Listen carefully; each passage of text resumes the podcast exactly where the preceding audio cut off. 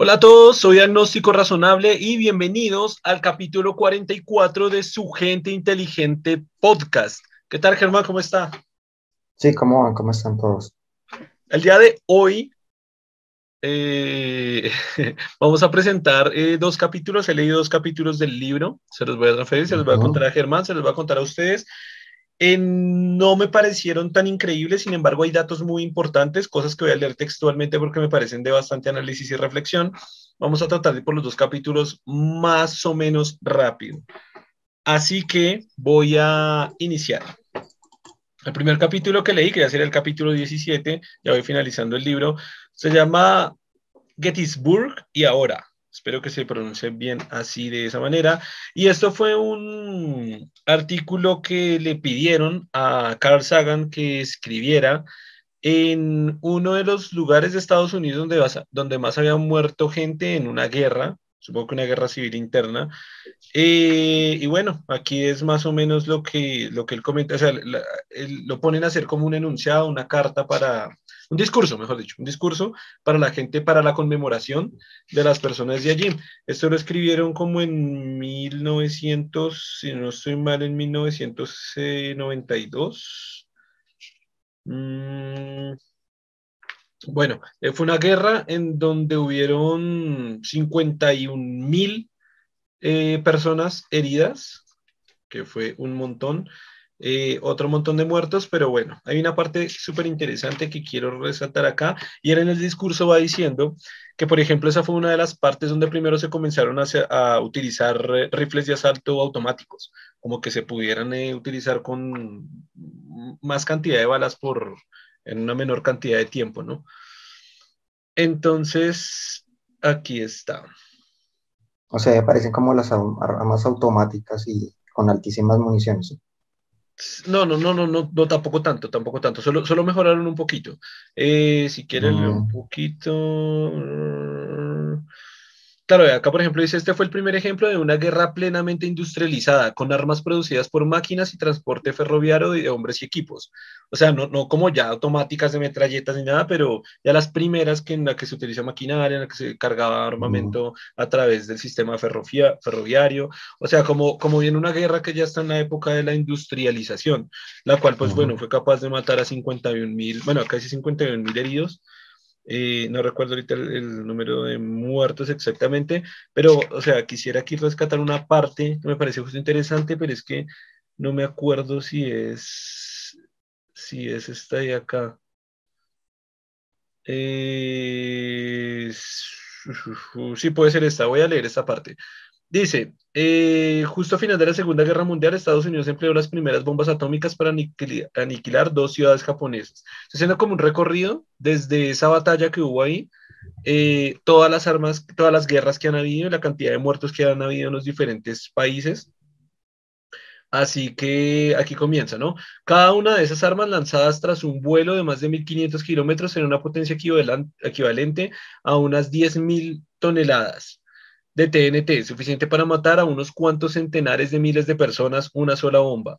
Pocos años más tarde, em, Estados Unidos y la Unión Soviética desarrollaron las primeras armas termonucleares, las bombas de hidrógeno. Algunas poseen una potencia explosiva equivalente a 10 millones de toneladas de TNT, suficientes para matar a unos cuantos millones de personas una sola bomba. Ahora es posible lanzar armas nucleares estratégicas hacia cualquier lugar del planeta. Toda la Tierra es ya un potencial campo de batalla. Cada uno de esos triunfos tecnológicos hizo progresar el arte de la muerte en masa, en un factor de mil. En Gettysburg, que es allá el lugar donde está dando el discurso, a la rompemanzanas, es que este pedacito que me faltó, creí que había marcado este pedazo, porque, porque, porque bueno, él dice acá, cada uno de esos triunfos tecnológicos, bueno, de, de, de Gettysburg al rompemanzanas, que era una energía, eh, era, una bomba que era, le decía rompemanzanas porque era capaz de destruir una manzana completa de cualquier lugar.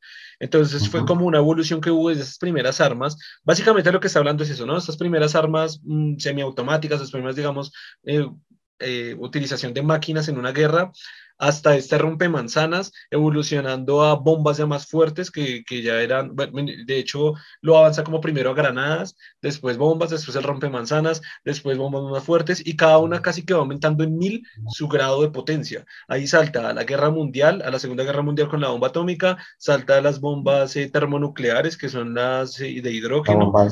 Y, y, ahora, ahora en ese momento, que siempre, como siempre decimos acá cuando hago transferencia de conocimiento de este libro, y es, ahora es posible lanzar armas nucleares estratégicas hacia cualquier lugar del planeta. Toda la Tierra es ya un potencial campo de batalla, que esto también lo hablamos en un podcast, ¿no? Que éramos como unos niños jugando con cañones y armas que pueden tumbar el techo de toda su habitación y matarse en ellos mismos. ya todo el planeta Tierra es, es una posibilidad de, de, podernos destruir, ¿no? Eh, Estados, Unidos, bueno, Estados Unidos y la Unión Soviética han minado ya nuestro planeta con casi 60.000 armas nucleares eh, 60 mil, esto es algo que, que, tenemos que corroborar porque la vez pasada vimos que uno tenía 5 mil y uno 6 mil, sin embargo precisamente al final de este capítulo encontré que se habían hecho varios pactos y se habían firmado varios tratados en los cuales iban a desmantelar muchas bombas de todos los países hasta llegar a una tasa más baja cada uno. No sé si fue por eso que ahora encontramos este dato, la verdad que se me hace muy curioso. Igual él dice, tenemos 60 mil, en todo el mundo y, es que no me acuerdo, dice, pero bueno, la idea es como decían, como vamos a un tratado que no se baje a 10.000 en Estados Unidos y 10.000 a Rusia. Y él todavía dice, pero ¿para qué necesitamos 10.000 armas nucleares? Que cuente 10.000, o sea, 10.000 es, es, un montón, güey, o sea, es como, es lo que le digo, o sea, en, en mi canal, en este canal de YouTube que están viendo, hay 4.200 personas. Es como si cada uno de nosotros tuviera una bomba nuclear, pero fuera el doble de eso. Y eso en el mundo, ¿para qué si una sola ya es capaz de bajarse, no sé, una ciudad gigantesca? ¿Para qué 60 mil, güey? ¿Para destruir 60 mil ciudades o 5 mil ciudades, 6 mil ciudades? O sea, para matarnos, es para matarnos a todos. Eh, ninguna nación ni hombre alguno debe tener tal poder. Ah, bueno, dice que también, eh, esto, esto ya lo había hablado anteriormente, que, que se está dejando todo este poder toda esta cantidad de armas a la, a la avaricia, lo que hemos hablado en el podcast, a la emocionalidad de un líder. Básicamente, la emocionalidad de un líder estamos poniendo la capacidad de destruir el mundo.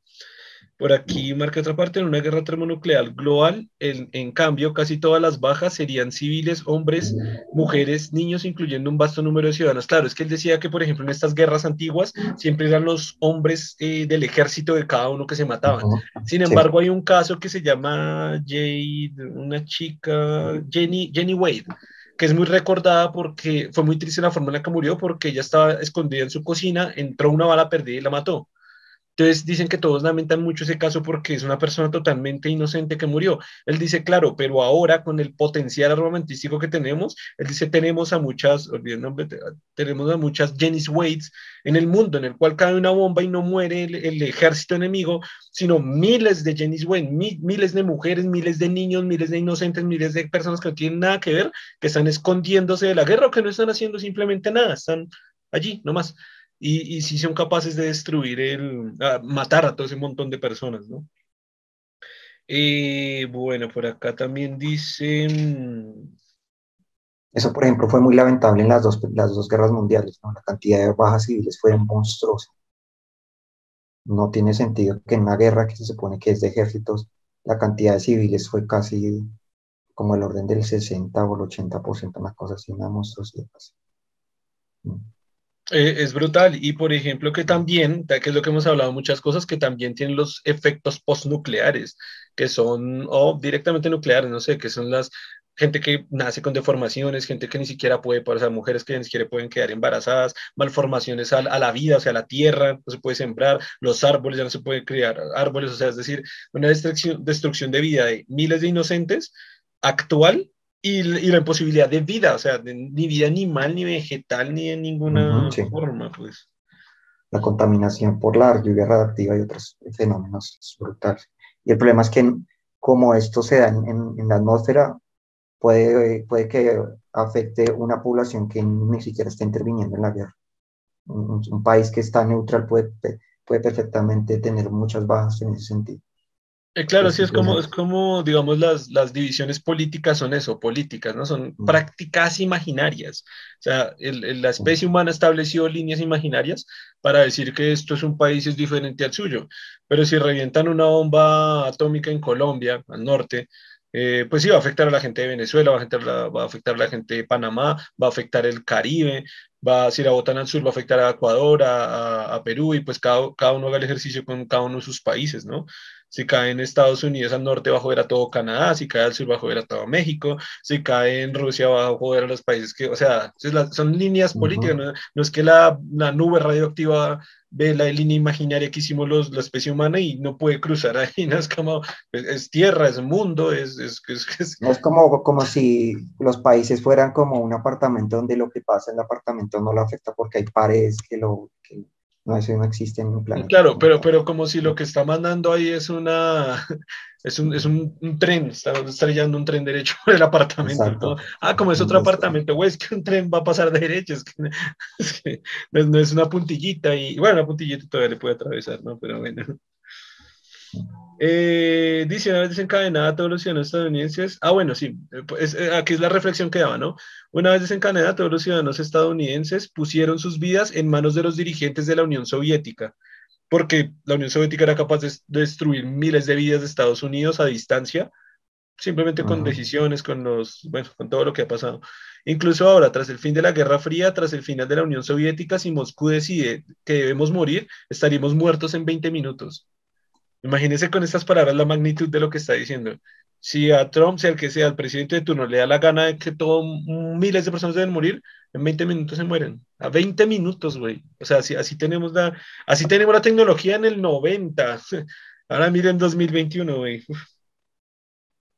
En una simetría casi perfecta, la Unión Soviética poseía en 1945 el mayor ejército en pie de guerra del mundo y carecía de amenazas militares que la inquietaran se sumó a Estados Unidos la carrera nuclear, de manera que en la Rusia de hoy la vida de todos se encuentra en manos de los dirigentes de Estados Unidos. Ahí está. Si Washington decide, perdón, si Washington decide que deben morir, estarán muertos al cabo de 20 minutos, lo mismo. Están poniendo la vida en miles de rusos en, en los estadounidenses. Eh, bueno, en fin, ya como para saltar un poquito más adelante. Eh, dice, todavía hay una guerra nuclear accidental, tiene que ser adecuada las precauciones adoptadas para evitarla. Esto, esto lo hablamos ya en un par de podcasts.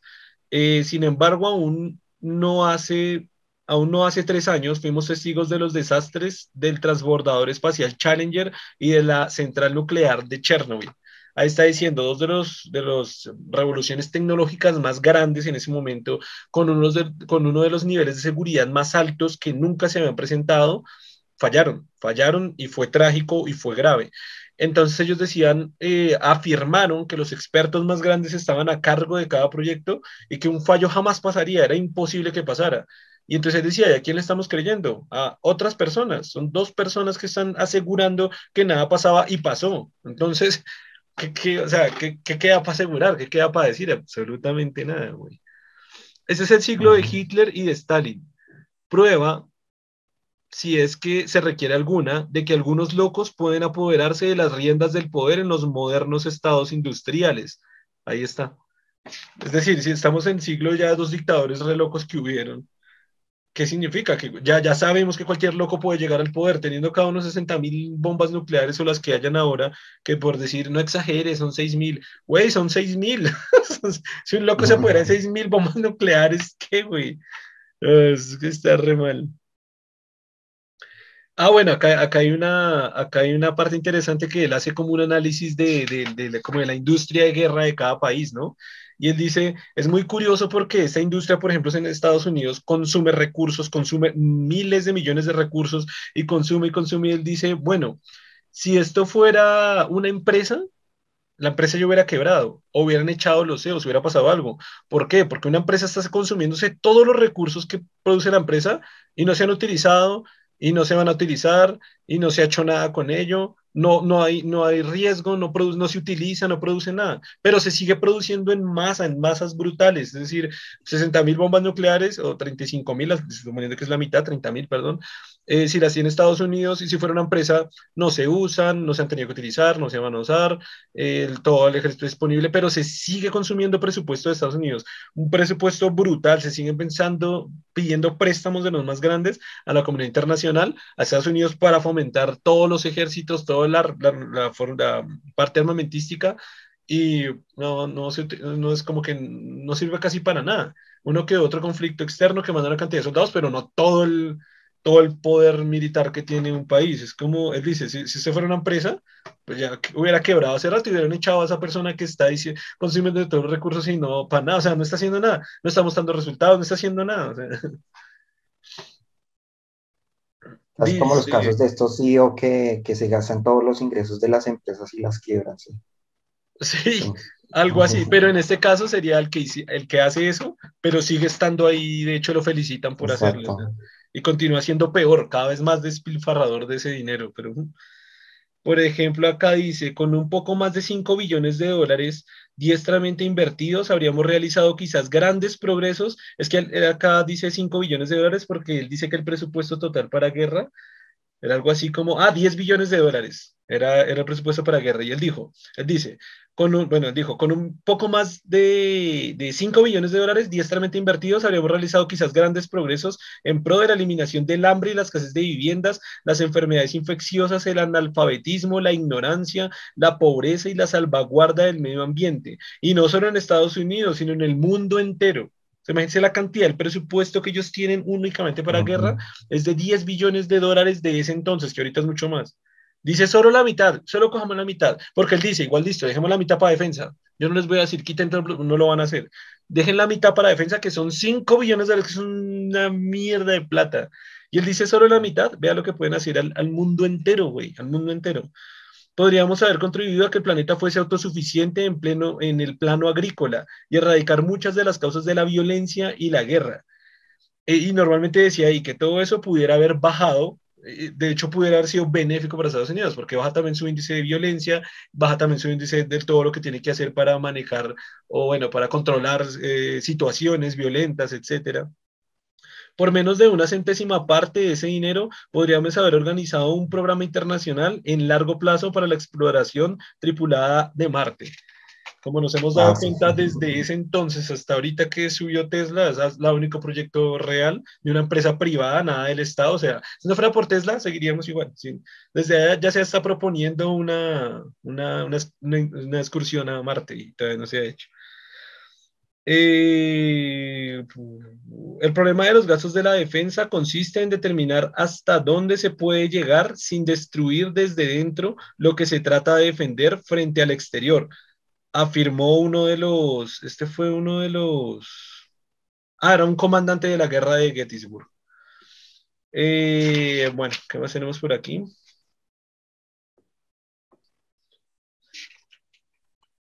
Ah, bueno, ah, por acá está diciendo que se han tratado, pues eh, se han hecho, digamos, diferentes pactos, por ejemplo, el Pacto de Varsovia o, por ejemplo, la OTAN, que es lo que están tratando de hacer de unir al mundo como una sola comunidad, como una sola especie y tratar de evitar, pues, que básicamente que nos matemos todos contra Pero los pactos son todo lo contrario, curiosamente, porque son pactos más bien de protección de un bloque contra el otro, ¿no? No, no veo por qué solo como tan novedoso benéfico. La OTAN se convirtió casi en un ejército privado, entonces no, no lo entiendo. O sea, como pensar que la OTAN, es, esas uniones de la OTAN y eso realmente nos está llevando a la paz, es como todo lo contrario. Voy a leer el contexto completo, porque quizás lo malinterpreté. Es hora de que los emulemos. OTAN y Pacto de Varsovia, tamiles y singaleses, israelíes y, israelíes y palestinos, blancos y negros, tutsis y hutus, estadounidenses y chinos, bosnios y serbios, unionistas y republicanos irlandeses, el mundo desarrollado y el mundo subdesarrollado. Tenemos que unir, una casa dividida contra sí misma no puede perdurar. Eh, dijo alguien, la variaré un tanto. Una especie dividida contra sí misma no puede perdurar. Un planeta dividido contra sí mismo no puede perdurar. Hay por último un lema conmovedor para inscribir en este cementerio de la paz, de la luz eterna, a punto de ser consagrado un nuevo entre comillas, un mundo unido en la búsqueda de la paz. Mm, sí, claro. Ah, por eso habla de la OTAN y el pacto que son de esos dos frentes que, se ven enemigos unos con otros. Yo, estaba haciendo la interpretación incorrecta, sí, sí. Por eso habla de blancos y negros y de, claro, de bosnios y mm. Pero prosigo, o sea, ¿cómo, cómo captó el contexto? O sea, como sí, que, que son dos bandos que se ven como enemigos y que buscan casi que la manera de, de, de, uno eliminar al otro, de uno destruir al otro. Entonces se generan estos pactos donde se une un bando contra el otro bando y se ven como enemigos. Y de hecho es así la, casi que la filosofía de cada uno de estos bandos, ¿no? Que, por ejemplo, en la OTAN, en caso de que ataquen a uno de sus miembros, todos los demás deben intervenir. Entonces se genera como una rivalidad entre ellos. Realmente no es contra medios de paz, sino es un medio de, hostilidad de un bando contra el otro. Sí, totalmente. Mm. Por ejemplo, acá este pedazo me gustó, dice, en el otro extremo está la fanfarronada de algunos dirigentes políticos, yo creo que esta palabra fanfarronada la utilizo para decir algo más fuerte, o sea, para no decir algo más fuerte más bien, de algunos dirigentes políticos norteamericanos que afirman que no hay ni una sola arma nuclear rusa que apunte a un solo niño o una ciudad estadounidense. Y puede que sea cierto, normal. Pero modificar su orientación solo lleva 15 a 20 minutos. que eso es lo más. o lo que dicen es que están apuntando, no sé, a las bases militares o alguna cosa así. no, que, que, no, o sea, no, que no está apuntando a nada. O sea, al territorio estadounidense es imposible que estén apuntando, es lo que afirman ellos por todos sus sistemas de rastreo y todo. Y él dice, sí, puede ser, puede ser verdad, porque hay un sistema de rastreo todo. En 15 minutos cambian el ángulo y ya apuntan a Estados Unidos. Y en otros 20 están muertos. No, tampoco es... O pues que si, no están apuntando ya, nos salvamos. Ya. Sí, no están apuntando, pero en 15 minutos los apuntan y listo, chao. O sea, están ahí, es que están ahí. Eh, Dice, dice, dice, en el otro extremo ah, eso fue lo que ya leí. En el año 1933, 130 naciones firmaron en París, ah, es lo que le comentaba, la Convención de Armas Químicas. Después de más de 20 años de negociaciones, el mundo declaró su disposición a proscribir estos medios de destrucción masiva. Sin embargo, a la hora de redactar este texto, Estados Unidos y Rusia todavía no han ratificado el tratado. ¿A qué estamos esperando? Mientras tanto, Rusia no ha ratificado aún los acuerdos START 2 que reduciría los arsenales nucleares estadounidenses y rusos a un 50%, eso es lo que le estaba comentando antes, dejándolos en 3.500 ojivas por bando. Ah, bueno, eso sí coincide un poquito con los datos que habíamos leído la vez pasada, ¿no? Sí, que, eran, que, era, uno tenía 6.000 y otro tenía 5.000. Y este tratado buscaba reducir a 3.500 cada una. O sea que no se ha logrado todavía, después 20 años después de escribir este libro, ¿Y cuántos? Y, y, 20 años después de que se firmó, o sea, cuando escribió este libro pasaron 20 años y desde que yo estoy leyendo este libro han pasado 20 años, o sea, en 40 años ni siquiera, se han, ni siquiera han llegado al, al, al, objetivo de 3.500. Y ya por acá se acaba. Mm, ah, bueno, está hablando otra vez del gasto militar que, por ejemplo, tienen naciones como China, eh, Corea del Norte, Siria, Libia, eh, Irán, Irak, y la cantidad de presupuesto armamentístico que hay para, para defensa, para, para, para toda la parte militar. Y dice que, bueno, si se hiciera solo una pequeña inversión de todas estas, no solo a la guerra, sino a, ciencia o a un montón de cosas, se mejoraría nuestra especie como la unidad y comunidad que somos y no como la diferenciación que tenemos entre país y país y además con siempre pensamientos eh, vengativos y de guerra, que es para destruirnos entre estos países, ¿no? Que es como, la, como ese pensamiento que es un medio retrógrado que hay. Y pues ahí acaba este capítulo. Ahora, el otro capítulo que había leído eh, habla de las reglas del juego. Vamos a hablar de juegos y vamos a implicar un poquitico lo que se llama teoría de juegos, que ahorita Germán nos va a explicar un poquito de lo que es la teoría de juegos todo este capítulo, no sé si hacerlo tan largo, no sé si alargarme, pero todo este capítulo se trata de, reglas sociales que se han establecido a lo largo de la historia para que, la, para que podamos convivir bien como una sociedad. Entonces dice que siempre se ha tratado de buscar una regla común para que, para que podamos entendernos bien eh, entre nosotros, como para organizar las diferentes comunidades. Eso se basa en establecimiento de reglas eh, pero que han variado y han cambiado a lo largo de diferentes eh, sociedades y a lo largo de la historia. Entonces, él hace un análisis de toda la evolución de este tipo de, de, normas sociales o de reglas, pero él trata de buscar como una que sea la mejor de todas. Él dice, ¿cuál es la mejor de todas? ¿Cuál es la mejor? Eso se puede catalogar como las reglas del juego. Entonces, si, si, si, lo vemos en términos de las reglas del juego, él dice, ¿cuál será la mejor regla del juego para estar todos nosotros convivir bien y avanzar y establecernos bien como una sociedad. Eh, poco a poco, a, nivel de diferentes sociedades, religiones, culturas, se han inculcado, pues, cierto, de estos tipos de, esas reglas, como para tratar de ver cuál es la mejor. La voy a resumir simplemente en las reglas que se han evolucionado desde atrás hacia adelante, históricamente desde los tiempos más antiguos hasta la modernidad. Tenemos, por ejemplo, que la primera que se generó es la regla de oro. Dice que cuál es la regla de oro. Todo cuanto queráis que os hagan los hombres, hacédselo también vosotros a ellos. Él dice que es una regla interesante, pero que puede fallar. Ahora, me gustaría, sí me gustaría devolverme a exactamente cómo puede fallar, porque él, le, gusta, él le busca el quiebre a cada uno y no quiero equivocarme con el quiebre que le da. Eh, pero bueno, voy a analizarla acá. Todo cuanto queráis que os hagan los hombres, hacedlo también vosotros a ellos. Entonces, en este caso decía, ok, pero si yo encuentro a un sadomasoquista, si yo soy sadomasoquista, significa que tengo que ir a donde mi vecino y cogerlo a golpe re duro para que él me lo haga a mí, ¿no? Porque a mí me gusta que me lo hagan. Entonces dice que hay un quiere en la regla y es que no piensa también en la diversidad y diferenciación entre los diferentes gustos y personas que hay en el mundo. Igual ese punto de quiebre se aplica para casi todas, es decir, como que se piensa en una forma general, de cierta forma específica, pero que no cubre muchas necesidades y muchas, la, variabilidad de las personas que es muy grande. Igual me gustaría devolverme, déjeme ver si le puedo encontrar el, quiebre acá. Yo lo iba a resumir en cada una de las reglas, pero, pero claro, no me acuerdo si subrayé como cada uno de los quiebres. ¿Qué iba a decir? Sí, que el arreglador, lo que se está diciendo es el quiebre del arreglador, es lo que está buscando. Sí, sí, sí, pero bueno, no, no sé, bueno, prosigamos a la regla de plata. No, eh, dice que la regla de plata ya fue un poco más establecida por el cristianismo. Eh, ah, bueno, no me acuerdo si fuera de plata o la de bronce, la que fue ya establecida por el cristianismo, eh, pero bueno, la, la, regla de plata dice, no hagas a los demás lo que no quisieras que te hicieran, hiciesen.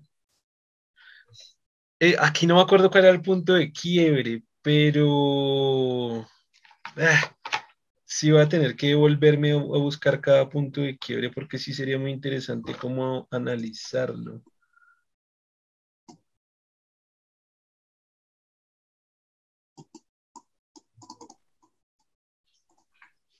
Bueno, no, no, no, no lo encontré, no, no sé si devolverme tanto. De, de, eso podría hablar un poco de, bueno, no sé si tomar este ejemplo, no sé si comentarlo de lo que, lo que, digamos, uno de los que trabajó bastante en esta teoría, que es John Nash, que de hecho hicieron una película sobre él. Ah, ok, no, no, pero, pero, pero, espere, déjeme, si quiere, las voy a leer así rápida porque, bueno, digamos que para lo que se debe entender es que cada una tiene un punto de quiebre. Eh, eh, lo que va a decir es súper importante, pero entonces voy a ir para el final. Dice, eh, bueno, no hagas a los demás lo que no quieres que, que, te hiciesen. Regla de plata. La regla de bronce. Haz a los demás lo que ellos te hagan. Esto ya es como un poco de la regla de ojo por ojo, diente por diente. Es decir, si usted me ataca, yo lo voy a atacar. Si usted me mata, yo lo voy a matar. Si usted mata a mi mamá, yo lo voy a matar a su mamá, ¿no? Para que me decir que me mate y lo, mato. dicen que mucho tiempo después también se quedaron otros, otros, otras normas, otras reglas, otros eh, juegos sociales, y él decía que, bueno, esa podría ser determinada como la regla de hierro. Haz a los demás lo que te plazca, antes que ellos te lo hagan a ti. Esta ya suena mucho más violenta, mucho más, mucho más vengativa. ataca a los demás, golpéalos antes de que ellos se lo golpeen. O sea, pero también puede transmitirse como alimenta a los demás, darles un plato de comida antes de que ellos lo hagan. O sea, no tengo que esperar a que me lo hagan, algo bueno, sino para la retribución también, dice como eh, conquístalos o, o, somételos antes de que ellos se sometan, está como más enfocado en ese sentido. Sí, no, pero, pero también, también aplica lo bueno, también aplica lo bueno. es decir, puedo alimentar a una nación completa sin que la otra nación me haya tenido que hacer absolutamente nada. Pero claro, está el otro, el otro, lo que se dice, voy a someter a una nación completa antes de que ellos lo hagan a mí. Exactamente. Que era mucho de, de, esta cuestión antigua, así, cómo funcionaba. Entonces, acá es donde ya ahora sí voy a dejar hablar a, Germán. Dice que después se creó otra regla que para el criterio de Carl Sagan dice que es, parece la que más funciona, la que en realidad eh, funciona para toda la sociedad y realmente debería ser la que se aplique. Se llama la regla de tal para cual. Dice, coopera primero con los demás y luego haz lo que ellos te hagan. ¿Por qué resultó dándose cuenta que esto funciona?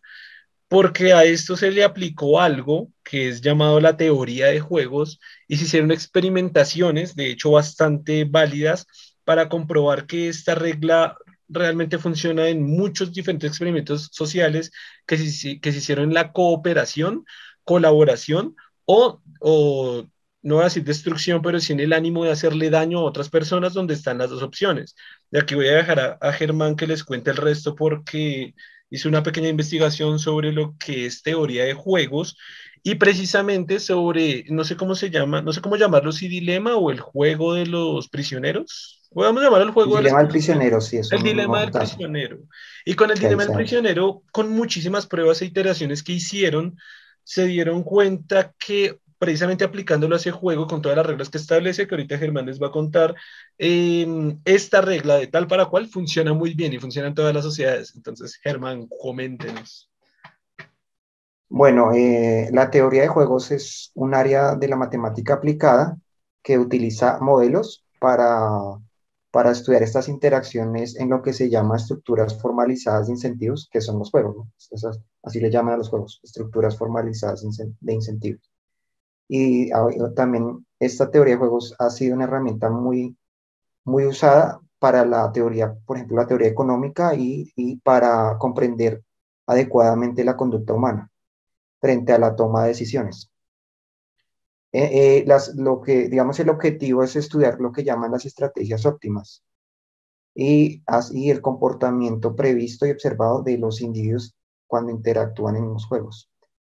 Eh, ¿Qué más se puede decir? Ah, esta se ha aplicado, como, como ya les dije, en, la economía, pero también hay otros campos donde se ha aplicado como en la biología, la sociología, la politología, la psicología, filosofía y las ciencias de la computación.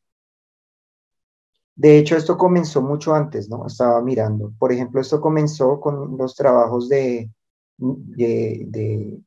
Newman y de Oscar Monshersten. Bueno, que fueron antes y durante la guerra civil, que era como una estrategia para mirar el concepto de lo que se llamó la destrucción mutua garantizada, que es al donde usted hablaba de la cuestión de, de lo que pasaría si, si, algún país, si algún país decidiese atacar con armas nucleares a otro, se aniquilarían entre ellos.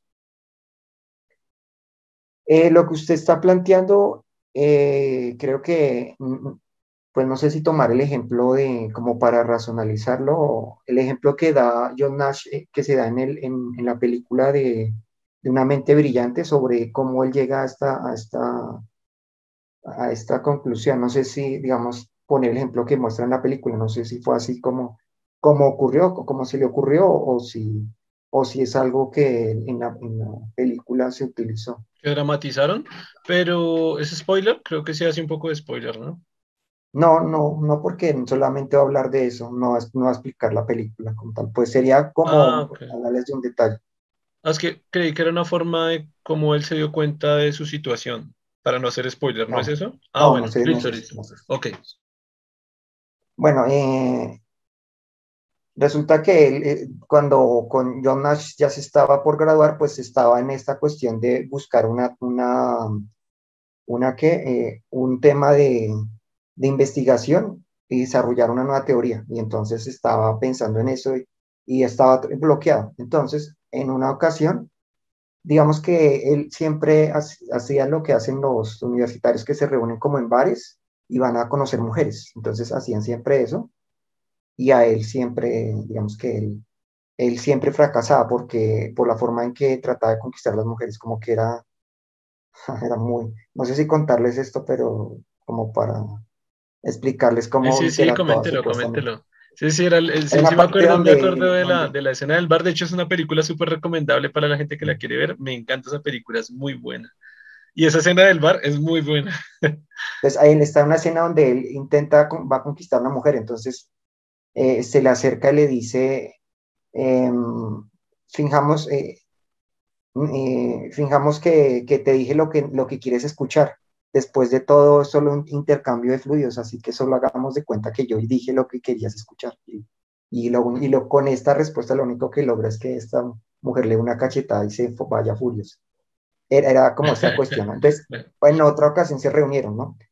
Y en esta segunda ocasión era un grupo de mujeres, pero entonces había una diferencia, era como varias mujeres, pero había una mujer que era mucho más, digamos que, no mucho, pero era más hermosa que el resto, o sea, sobresalía porque era más hermosa que el resto. Entonces, eh, eh, todos estaban ahí como, como viendo quién, iba por esa mujer más hermosa. Y en estos, a él se le ocurre una idea. Entonces es donde él viene, esta idea, donde él contradice a, Adam Smith, que Adam Smith decía que, que en la economía eh, el interés particular era, era la mejor estrategia, ¿no? Para lograr el éxito. Entonces, que lo importante era como que cada uno de, las personas buscara su, la, máxima ganancia, era como su lógica. Entonces él planteó ese problema de otra manera. Entonces vio el, mismo ejemplo. ¿Qué pasaría utilizando esta misma estrategia con, si utilizamos esta lógica? Entonces dijo, como todos queremos ir por la mujer más hermosa, lo, según la teoría de Smith, deberíamos todos intentar ir por ella, porque es nuestra máxima ganancia. Todos queremos ganar, esta máxima que es conquistar a la mujer más hermosa. Pero entonces él analizó, si lo hiciéramos así, todos, en, unos, todos nos estorbaríamos entre nosotros, ni ninguno la obtendría, porque cada uno se estorbaría al otro y ninguno lograría conquistarla. Luego nuestra estrategia cambiaría e iríamos por las, por las mujeres que están alrededor, pero a las mujeres no les gusta hacer plato de segunda mesa y por lo tanto también nos rechazarían. Eh, la conclusión de esto sería que todos, todos, todo el grupo fracasaría, ninguno conquistaría ninguna mujer y todos perderíamos. Entonces él hace una, una, una reflexión. Si nosotros pensáramos no solo en nuestro propio beneficio, sino en cooperar y buscar lo que nos conviene a todo el grupo, entonces lo que deberíamos hacer es no ir por la mujer, por la máxima ganancia, o sea, por la mujer más hermosa, sino vamos por las, por las otras mujeres. De esa manera todos ganaríamos, cada uno lograría conquistar una de las mujeres, todos tendríamos éxito, sencillamente ignoraríamos a la mujer más hermosa y de esta manera todo el grupo tendría éxito y se lograría la máxima ganancia, se lograría esta cuestión. Y es donde él plantea que en estos grupos lo importante no es solamente pensar en que el jugador obtenga la máxima ganancia, sino buscar cooperar y plantea esta cuestión de, por ejemplo... Sí, creo, eh, creo que como que lo que yo, lo que tengo entendido de la teoría de juegos es como que busca tener lo que se decía, la máxima ganancia para todos los jugadores, que en este caso se llamarían jugadores, eh, sin que sea la máxima, pero tampoco que sea la peor pérdida, ¿no? Sin que llegue al punto de ser la peor lo pérdida. el juego es que todos, que en, en general y completo, o sea, en el juego, se gane los máximos puntos posibles. Digamos que la idea en un juego es que dentro de esta lógica es que se logre lo más óptimo que sería que se, digamos, si se juegan, no sé, 50 puntos, se logre que el juego en total, entre todos, se gane en 48, o sea, que se gane lo máximo posible. Ese es el objetivo.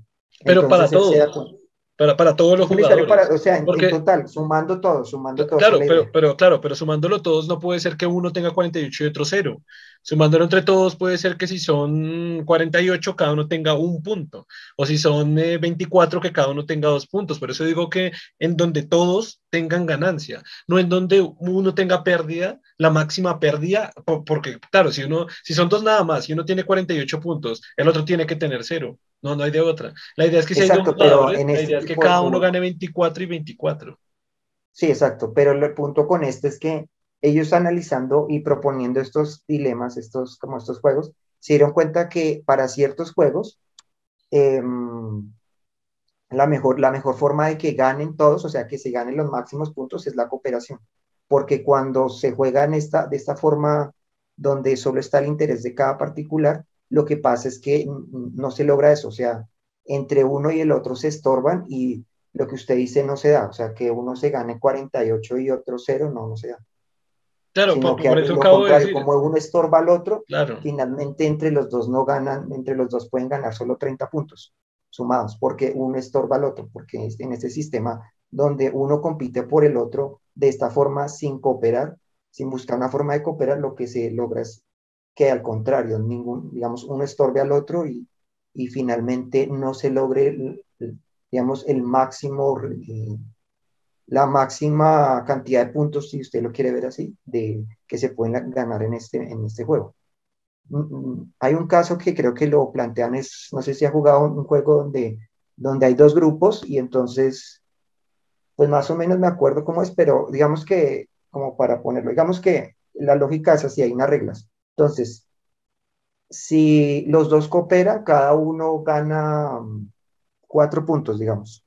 Si, entonces, la idea es que se pongan de acuerdo y los dos cuando vayan a jugar digan, digan, no me acuerdo, mismo color, ¿sí? Para que ambos ganen.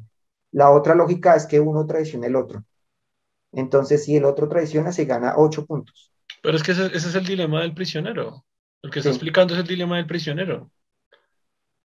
Entonces, porque dice que no se En esta forma, y cuando lo han jugado, pero, pero lo que pasa es que lo que pasa es que ganan puntos negativos. Si quiere, explica el dilema del prisionero. Explícanos el, dilema del, del, prisionero. El dilema del prisionero lo que se explica es que eh, lo, se toman a, a, dos prisioneros y resulta que ocurre un crimen, ¿no? Y los, los, los arrestan a ambos, pero resulta que no encontraron el, el, lo que ellos hurtaron. Por lo tanto, el máximo cargo que se les puede dar es por porte de armas. Claro, pero, pero me gustaría plantearlo más en, el modo en que los que nos están escuchando viendo jueguen. Sería interesante que jueguen. Es decir, ustedes tienen que ponerse en el papel de que ustedes son uno de esas personas capturadas, uno de los dos.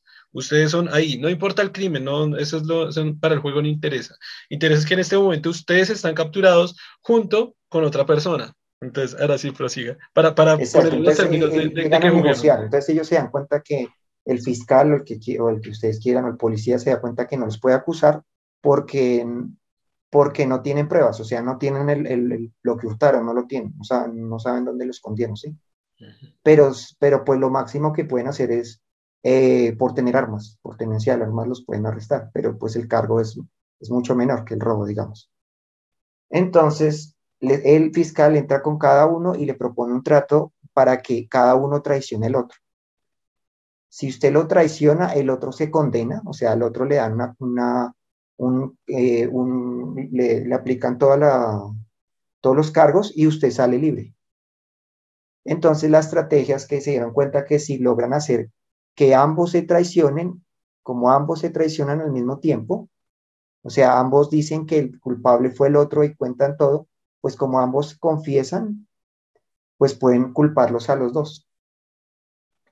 Y, la, y lo que pueden hacer es, si lo niegan ambos, pues como no hay pruebas, o sea, si ambos se dan cuenta de que no negando todo y no acusando al otro, eh, no, lo, no, los pueden, no los pueden condenar, entonces eh, los dos prisioneros saldrían libres el, punto clave que se nos olvidó mencionar es que usted es imposible que se comunique con el otro prisionero. Usted es un prisionero, pero no tiene ninguna forma posible de comunicarse con el otro prisionero.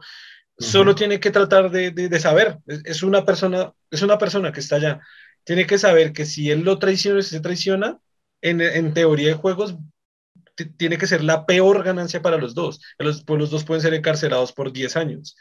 Pero si usted sí confiesa y el otro, es decir, si él lo acusa y el otro no lo acusa, él se va a ir con 10 años y usted con cero. Es la máxima ganancia.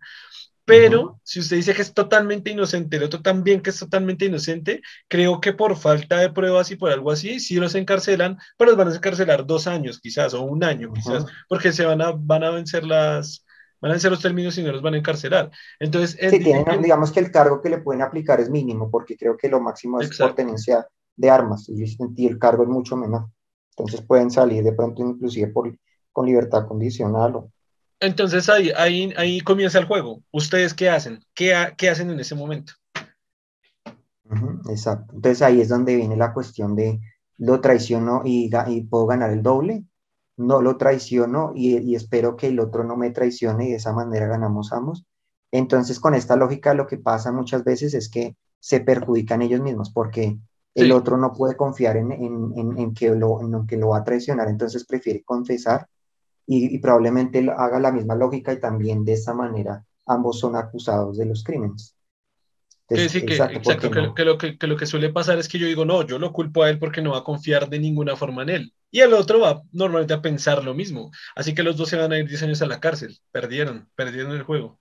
Pero, eh, pero eso es teoría de juegos, porque el juego no se juega solo, se juega con los demás y además es en sociedad. Eso se aplica a muchísimos campos de la sociedad, como en el caso que nos decía Germán, que en el caso de la película, en el caso de la conquista de un grupo de chicas, o en el caso de los. De, de es decir, son como, como lo acabo de decir en este capítulo del libro, son como reglas o formas de convivencia social. Entonces, ahora lo interrumpo un poquito para decir el juego que se estaba proponiendo acá para demostrar que la regla que la regla tal para cual era la que más funcionaba, porque entonces cuando hacía muchas iteraciones, lo que se analizaba era que mm, el, tal para cual era muy interesante porque cuando con este sentimiento, este, este sí, sentimiento de venganza que tenemos los seres humanos, suele pasar que si yo lo traiciono, cuando yo en la segunda ronda, es la primera ronda, yo lo traiciono, digamos que usted no. A la segunda ronda yo me voy a dar cuenta que por venganza yo lo voy a traicionar y si el otro no me puede que no me traicione o no, pero yo me voy a sentir bien porque lo traicioné, porque le estoy devolviendo la jugada. Ese es un tal para cual. Pero si en la primera le muestro inocencia y él inocencia, se va, se va a dar cuenta que va a la mitad de los puntos para uno y la mitad de los puntos para el otro. Significa que si a la siguiente sigue inocencia, inocencia, inocencia, uno se va a dar cuenta que en algún momento él se puede declarar, eh, puede declarar otro culpable porque en esa ronda, como ya dio tantas veces inocente los dos, uno de los dos va a decir a la siguiente seguro que va a dar inocente. Aquí voy a ganar yo el doble de puntos. Entonces lo declara culpable al otro y ese se gana el doble de puntos. Entonces, como se gana el doble de puntos, el otro va a tomar represalias para el siguiente y ya no va a confiar más en el otro. Entonces, es muy curioso decir el tal para cual funciona. Si usted hace algo bueno, yo siempre voy a hacer algo bueno. Pero si usted hace algo malo, en la siguiente yo voy a hacer algo malo. Y de hecho, una estrategia que utilizaban en alguna parte era, voy a hacerlo muchas veces algo mal hasta que usted haga algo bien. Entonces yo en la primera ronda lo condeno. Entonces en la segunda él me va a condenar, pero yo también lo condeno. En la tercera nos vamos a condenar. Ninguno va a ganar puntos y ninguno va a estar haciendo nada. En algún momento, en algún momento va a haber algo que se llama ese sentimiento de perdón. Entonces en ese sentimiento de perdón hay uno que va a decir, en la siguiente ronda me la voy a jugar a no acusarlo para ver qué pasa. Cuando el otro lo culpa, se dio cuenta que ese lo, puso inocente, es decir, que a la siguiente, él, lo más seguro, lo más probable es que va, a decir que es inocente también. Y ahí comienzan a equipararse los dos. Entonces la idea es como darse cuenta, es, decir, ah, él decía que con ese tal para cual se pueden hacer un compilado de otras reglas, porque por ejemplo, él, decía que en esta se podría hacer, precisamente por eso le decía que también se aplicaba el bien, la regla del hierro. Haz a los demás lo que te plazca antes de que ellos lo hagan para ti. Entonces decía que, era, que era bueno comenzar traicionando, después perdonar, es decir, siempre declarar inocente y ahí para allá, entre una cooperación humana de los dos, comienzan a cooperar casi todas las partes del juego y terminan las dos partes como una muy buena ganancia entre las dos partes. Pero decía que estas otras reglas se pueden aplicar durante el juego y funcionan y no funcionan dependiendo también de los dos jugadores y de lo que quieran lograr y lo que quieran hacer. Entonces, por ejemplo, decía, a veces se perdona y, y, aunque el otro me traicione, lo vuelvo a perdonar y lo vuelvo a perdonar. Entonces, él quizás también me va a volver a perdonar en algún momento y los dos seguimos sin acusarnos mutuamente. Entonces, que como que se pues jugó de esta manera de, muchas formas. casos donde falla, ¿no? Y desde todas las reglas como que se pudo deducir que la tal para cual es la mejor. ¿Qué, iba a decir? No, que eh, digamos, puede, lo que puede pasar a veces es, digamos que, eh, bueno, de pronto con más iteraciones sí, sí finalmente cooperan, que puede ser que al comienzo el, el, digamos, se traicionan y de pronto uno ya no lo traiciona y el otro sigue traicionando. Y puede ser que en algún momento entonces el otro se da cuenta que este siempre lo está traicionando y empieza a hacer lo mismo. Es como que después, posteriormente, puede ser que empiecen a jugar como esta lógica de lo traiciono varias veces y, otras veces no. Pero creo que cuando se itera muchas veces, finalmente se dan cuenta que cooperando y como haciendo lo mismo que, está, que hizo el otro en, en el juego anterior, ganan más. Se dan cuenta como que es lo mejor que es como por eso es, dice, empiece cooperando al comienzo y luego mire cómo reacciona él y, y, haga lo mismo que el otro hace, como lo de tal para cual. Si me traiciona, yo lo traiciono. De esa manera, lo que se logra es que si el otro siempre lo está traicionando, él haga un cambio. Y al hacer un cambio, pues yo ahora sí obtengo que los dos empecemos a ganar. Es como esa lógica, ¿no? Por eso el tal para cual. Por eso es que dice como primero coopere y luego haga lo que haga, tal para cual. O sea, haga lo mismo que el otro. En, o sea, de la misma manera que el otro. Se trata que en la siguiente ronda yo voy a hacer lo que él me hizo. Si en esta me traicionó, en la siguiente lo traicionó. Si él me ayudó, en la siguiente lo ayudo. Pero entonces el tal para cual tiene que ver así como está. Igual se puede aplicar del que yo primero, es decir, la, la regla de hierro haz a los demás lo que te plazca antes de que ellos lo hagan a ti. Puedo comenzar traicionando o puedo comenzar ayudando para tantear cuál es la reacción del otro.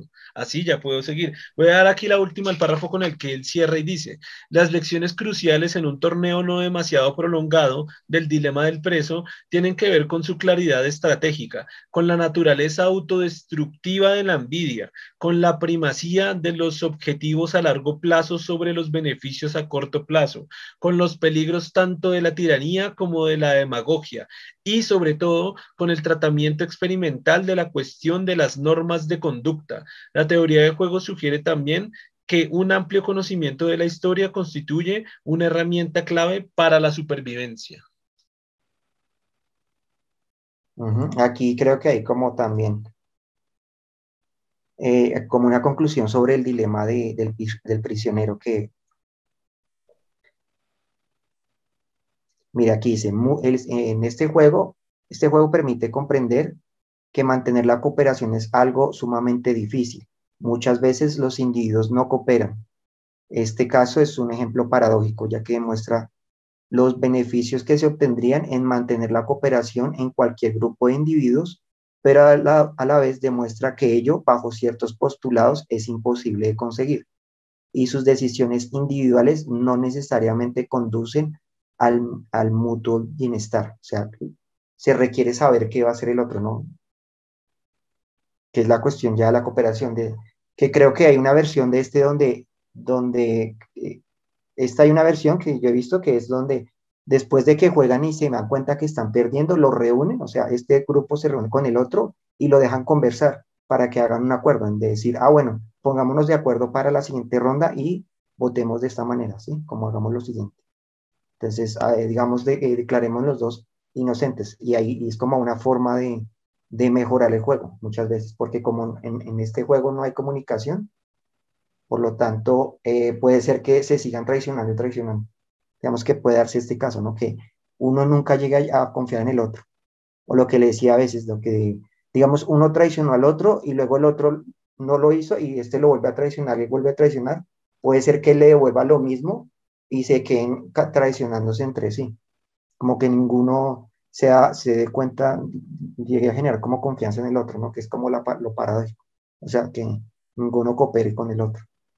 Por eso a veces, dice, en este juego lo que hacen es como reunirlos para que, como que para que con, eh, antes de tomar la decisión, hablen entre ellos y, y tomen la decisión de si cooperan finalmente o no me hizo acordar sobre lo que me comentó un amigo hace un tiempo, no me acuerdo. Él me dijo que, que uno de sus amigos había sido elegido para, para participar en un reality, un típico reality que había hace bastantes años acá en Colombia. Creo que había sido en, creo que fue en Gran Hermano, que se lo conocen en muchos países y en muchas partes. Y es esta, mm, esta, esta eh, eh, digamos, él me contó que el amigo lo habían llevado a, a Gran Hermano Entonces que eh, era muy raro porque pues era una persona conocida en televisión, en televisión nacional, tan famosa, no sé qué, entró ahí, entonces fue muy curioso porque él dijo que, igual, eh, él era filósofo, ¿no? Entonces dijo que entró y que hizo como propuestas de convivencia en sociedad, de, cómo se pueden organizar, de, de pronto no, que no hubieran discusiones, que era lo que estaba buscando el reality, de hacer un montón de cosas, eh, que las planteó y en la primera votación que hubo, lo sacaron a él, él fue el primero en salir. fue muy, sí, muy, muy curioso como me acordó de ese caso, me acordó de eso que... ¿Qué es lo que puede pasar en este dilema? Como no, a veces por eso se requiere como que uno,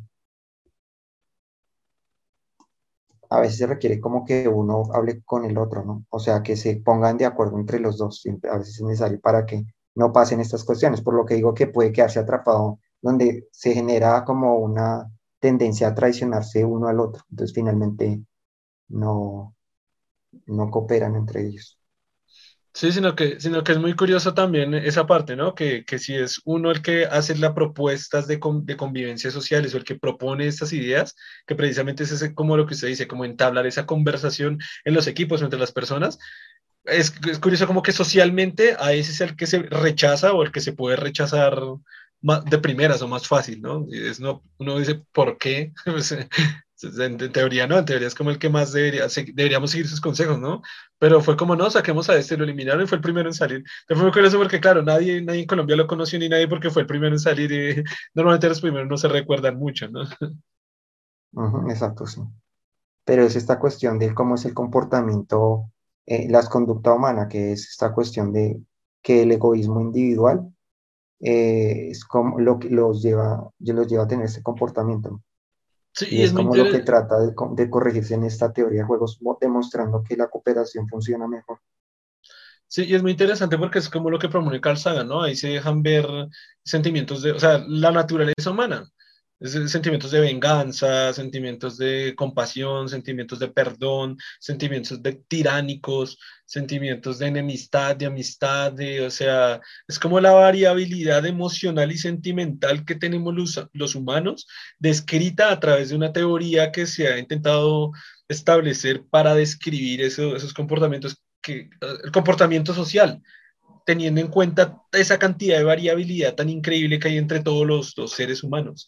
Es, y eso es solo estudiando cómo funcionan los juegos. Cuando, cuando hacemos juegos, cómo interactuamos. Se ha estudiado este fenómeno para descubrir y, y proponer como estrategias donde, que, donde, que, donde en conjunto todos ganemos y que finalmente sea más óptima, una estrategia más óptima para que el juego, digamos, sea más exitoso en el sentido de que como, como hablamos en términos económicos, se logra lo máximo.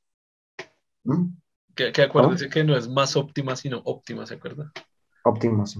sí es que, ah, bueno, si que explicamos que hay un, hay un, error común de decir más óptimo y, y lo que se debe decir es óptimo porque si es lo óptimo no se puede encontrar algo que sea más óptimo. Más no hay óptimo, algo más sí, óptimo que lo óptimo. Lo óptimo, óptimo es lo mejor que hay en varias de sus cualidades. Uh -huh, exacto. Sí, me acuerdo mucho de esa, de esa... Sí, como cuando usted utiliza superlativos no debe ponerle más porque ya se supone que es un superlativo, no tiene sentido ponerle más. Sí, ¿aplicará con todo? Sí, como el... Sí, claro, o sea, usted dice...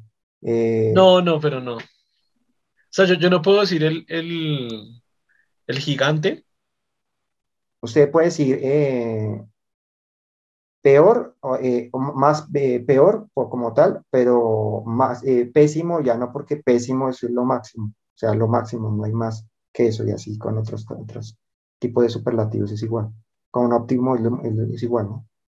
Entonces usted dice mejor y lo óptimo, entonces, ¿qué sería lo? O lo mejor, ¿sí? ¿Qué sería en este caso lo mejor? Usted no puede decir más que lo mejor, no, no tiene sentido. Claro, no, o sea, no puedo decir lo peor que está el pésimo y no puedo decir el más pésimo, ¿no? O sea, porque el pésimo... Pues es que es peor, ya, lo, ya usted está hablando de que es, es mm, más peor, eh, pues no sé si no podría utilizarlo ahí porque este no es un superlativo, es un, superlativo sería pésimo, más por, pésimo. Por eso, por, eso acabo, por eso acabo de decir, se puede decir más peor, pero no se podría decir más pésimo, porque pésimo Aunque yo nunca he escuchado el término más peor, entonces no sé si, si realmente sea correcto también esa cuestión de decir más peor, es como que me suena raro. Lo que pasa es que yo puedo decir que una persona es peor que otra, estoy diciendo que uno es más peor que otro. Sí, uno es peor que otro, sí. Aunque por eso digo que pero claro, lo que, lo que sí queda raro es decir que uno es más pésimo que el otro, porque ya sería, sí, suena raro, y no sé, eh, me queda como... Sí, más pésimo no puede ser porque cuando usted ya dice pésimo está diciendo que es lo, que es lo, lo, lo peor que hay, no, no puede decir más que... Pero a ver, si, si, si, también está incorrecto decir más mejor, también estaría incorrecto decir más peor, ¿no? También se debería aplicar Creo que sí, ah, porque es que él es peor que tal persona y así puede ser, pero no generalmente lo, lo funciona, funciona, de esa manera, no, más peor, no, él es peor que Sí, más peor creo que eso está súper mal, igual que más mejor está súper mal, igual que más pésimo. Él es mejor que tal persona, sí, claro. Sí, tiene razón. Pero ya él, él es el mejor, ya pues usted no puede decir, si ya dije que es el mejor, pues ya no puede decir cómo incrementarlo más porque ya dijo que es, el mejor, ya. Ahí sí. Ok, pero después de esta interrupción gramatical, estábamos diciendo... Sí, que la estrategia óptima, la ah, estrategia óptima. Exactamente. Mm. Entonces, es como encontrar la estrategia óptima para que funcione, digamos que eh, en conjunto todos los participantes logren eh, el máximo beneficio, el máximo, digamos, eh, el máximo logro, el la máxima cantidad de puntos, no sé cómo cómo ponerlo para que me entiendan. Sí, no, creo que con, ese, con esos ejemplos que vimos como que está bien claro. Algo, algo que mm, iba, iba, a comentar una experiencia que me sucedió a mí cuando estaba estudiando la carrera hace ya varios años y justo nos dieron una lista de temas para los cuales podríamos hablar. Yo, yo recuerdo mucho que en ese tiempo era gamer, o me consideraba a mí mismo gamer, y yo dije, voy a escoger la teoría de juegos. Con esto voy a ser el experto, voy a... Me acuerdo que el tema y no tenía ni pan ni parecido, o sea, ni verga que ver con una cosa con la otra, y me parece que es muy claro especificar eso, ¿no? Porque precisamente justo, justo hablábamos antes eso, ¿no? Que cuando se habla de juegos, o sea, la, la palabra juego se, se refiere a este establecimiento en el cual se va a aplicar esa teoría no juego como un juego de fútbol o como un juego de básquetbol o como un juego de videojuego o como un juego de niños. Eso no, ah, no, es ahí a lo que se refiere la palabra juegos y fue, o sea, e, ese, esa experiencia me quedó para siempre recordar y no hacer esta, esta igualación de términos de juego a juego, que juego es eh, algo que juegan personas, y no el juego como este contexto a lo que se está llevando esta teoría matemática y como tal el jugador, ¿no? El jugador es, pues, personas del mundo que están participando en interacciones sociales. O sea, no, esta teoría de juego no es un jueguito para, igual que se puede jugar, ¿no? Pero no es como un jueguito que, que, que, X, sino que es una teoría que describe comportamientos, como decía antes Germán cuando leyó esto, ¿no? De comportamientos económicos, eh, sociales, eh, de interacción entre comunidades, de, o sea, explica un montón de cosas a nivel social. Es como yo tratar de llevar un poco la matemática y, la probabilidad y la estadística un poco al, a la sociedad, a la, gigantesca, variabilidad social que existe. Él coge, modela un juego, uno de los juegos conocidos, pero en términos ya matemáticos, y mira estas interacciones para encontrar lo que, lo que le decía como la estrategia más óptima. Pero el, digamos que su punto es, es, sí, su estrategia óptima, perdón. Eh, entonces, él lo que busca con esto es se toma, se toma este, este principio para aplicarlo en interacciones sociales, interacciones de todo tipo, interacciones que sean entre individuos. Y estudia esto para encontrar con, con estos modelos, porque es básicamente lo que se hace es modelar, o sea, se estudia un juego, por ejemplo, y se modela, se modela un comportamiento y esto se aplica en otras interacciones para ver cuál sería la mejor forma de interactuar de manera que, lo que digo, que en conjunto los participantes logren el máximo beneficio. Entonces, es como la idea con esta teoría. Es como, como en, en los juegos eh, se ve esta interacción entre, entre individuos, entre, entre, porque inclusive lo utilizan también en biología para ver la interacción entre animales, por ejemplo. También se aplica así. para ver esa interacción, cuál es la más óptima. La óptima. Acaba de, acabas de hablar 10 minutos sobre... Eh, es como que dice mucho más óptimo. Hoy que estamos hablando de optimización, creo que dice mucho la más óptima. ¿Se acuerda de alguna, de alguna aplica a animales? Eso sí me parece interesante. Pues venga a ver si aquí dice algo de, de pronto aquí hay algunos, a ver, porque aquí habla de varias aplicaciones. De pronto aquí hay una. Ah, mira, aquí hay uno, uh, biología. A diferencia del uso de, del uso de la teoría de juegos en la economía, la recompensa de los juegos en biología se interpretan frecuentemente como adaptación. Eh, el, centrándose en el equilibrio mantenido por las fuerzas evolutivas. El, equilibrio mejor conocido en biología se conoce como estrategia evolutiva, evolutivamente estable, como estrategia evolutivamente estable, que fue introducido por John Maitland Smith eh, en biología, la teoría de juegos se emplea para entender muchos problemas diferentes. Se utilizó por primera vez para explicar la evolución y estabilidad de las proporciones de sexos. Mismo número de machos que de hembras. Eh, y dice, Ronald Fisher sugirió en 1930 que la proporción 1 a 1 es el resultado de la acción de los individuos tratando de maximizar el número de, de sus nietos sujetos a la restricción de las fuerzas evolutivas. Ahí está un caso. Claro, o sea que es interesante porque entonces se está aplicando ya a evolución prácticamente, a evolución, reproducción. Yo he visto varias fórmulas matemáticas, de hecho sería muy interesante hacer un podcast sobre eso. Fórmulas matemáticas aplicadas a la naturaleza, al mundo natural directamente, y son súper interesantes, pero nunca había visto teoría de juegos aplicada directamente al comportamiento animal. Sin embargo, creo que con la formulación matemática que he visto, creo que ahí, ahí hay algo, ahí tiene mucho que ver con el tema de teoría de juegos, tendría que investigarlo mejor. Ah, mire, los, finalmente los biólogos han usado el problema del halcón paloma, también conocido como el problema de la gallina, para analizar la conducta combativa y la territorialidad. Entonces ahí tiene, tocaría mirar. Pero ¿cómo no? Dice cómo no. No, no habla de... Ah, aquí muestra como un gráfico, pero no, no, explica cómo es el problema del halcón y la, y la paloma o el problema de la gallina. Ahí sí tocaría buscarlo por aparte. Pues, pues busquémoslo, busquémoslo rápido, a ver si lo pudiéramos encontrar. ¿Problema del qué? ¿El halcón y qué? Y la, y la paloma, o el, o el problema de la gallina, cualquiera de los dos. Dice que pues yo creo que se encuentra más exactamente. Ah, mira, acá está. Aquí voy a encontrar algo, encontrar algo rápido. Voy a leerlo a ver si esto Puede ser, en teoría de juegos, hay un modelo conocido como el halcón y la paloma que sirve para analizar situaciones de conflicto o negociación entre estrategias agresivas y conciliadoras. El halcón es el jugador más agresivo, mientras que la paloma opta por estrategias más pacíficas. Esto es lo que estábamos hablando ahorita, es como, estas son como las, eh, como se está estableciendo el juego, ¿no? Como se está parametrizando el juego. el peor escenario es si ambos juegan halcón y se llega a un conflicto. Claro, todo el mundo va a querer ser halcón, ¿no? Y se llega a un conflicto. Lo óptimo sería las dos palomas. Es que es curioso, ¿no? Porque en el comportamiento humano, pues todo el mundo, es la típica pregunta, ¿usted qué quiere, si la reencarnación existiera, ¿en qué quiere reencarnar? ¿Alcohol o paloma? Pues todo el mundo va a decir halcón, güey. Es que quiero ser una paloma y toda enferma en una ciudad que, con el pico torcido. No, pues todo el mundo quiere ser un halcón. Pero entonces aquí está el problema, ¿no? Dice, sin embargo, el equilibrio se encuentra cuando las estrategias son diferentes. Aunque la paloma pierda más, sabe que es lo más conveniente ante la estrategia dominante del halcón. Uy, esa sí no la, no la conocía. Porque hablar de modelos viejos en un mundo globalizado y moderno, las negociaciones del nuevo Tratado de Libre Comercio, mejor como si... Ah, pero esto ya nos metimos con otro tema nos demuestran, nos, nos, metimos con un tratado de libre comercio y parece que es de México, no sé.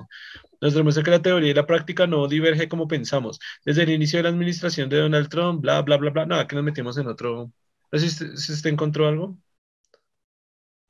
A ver, aquí hay otro.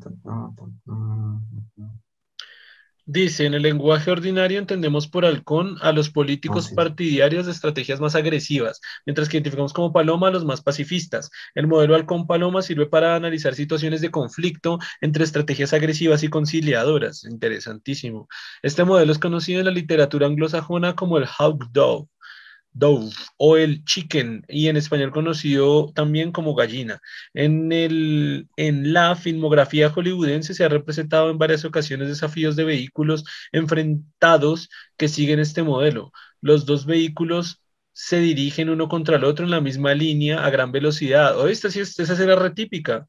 El que frene o desvíe ha perdido, pero si ninguno de los dos frenas, se frena o se desvía, eh, no, no sigue ahí, pero bueno. También se ha utilizado este modelo abundantemente para representar una guerra fría entre dos superpotencias. La estrategia halcón consiste en, en este caso en proceder a, una escalada armamentística y bélica. Si un jugador mantiene la estrategia halcón y el otro sigue la estrategia paloma, el el halcón gana y la paloma pierde.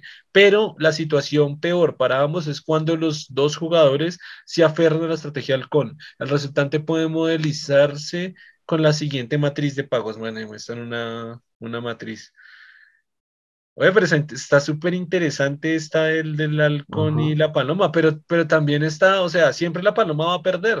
Está feo porque si dos naciones juegan, se, se le aplica esta teoría de juegos o este juego a dos naciones, si, uno es paloma, claro, la, perdedora pues pierde demasiado, el halcón no pierde nada. Y es claro que si los dos son halcones se van a atacar y se van a destruir mutuamente y van a perder los dos, pero nadie quiere ser paloma, nadie quiere ser el perdedor, güey. Está feo. Nadie quiere que lo ataquen, invadan su país y lo destruyan sin tener represalias de ninguna forma, o sea, sin poder defenderse prácticamente.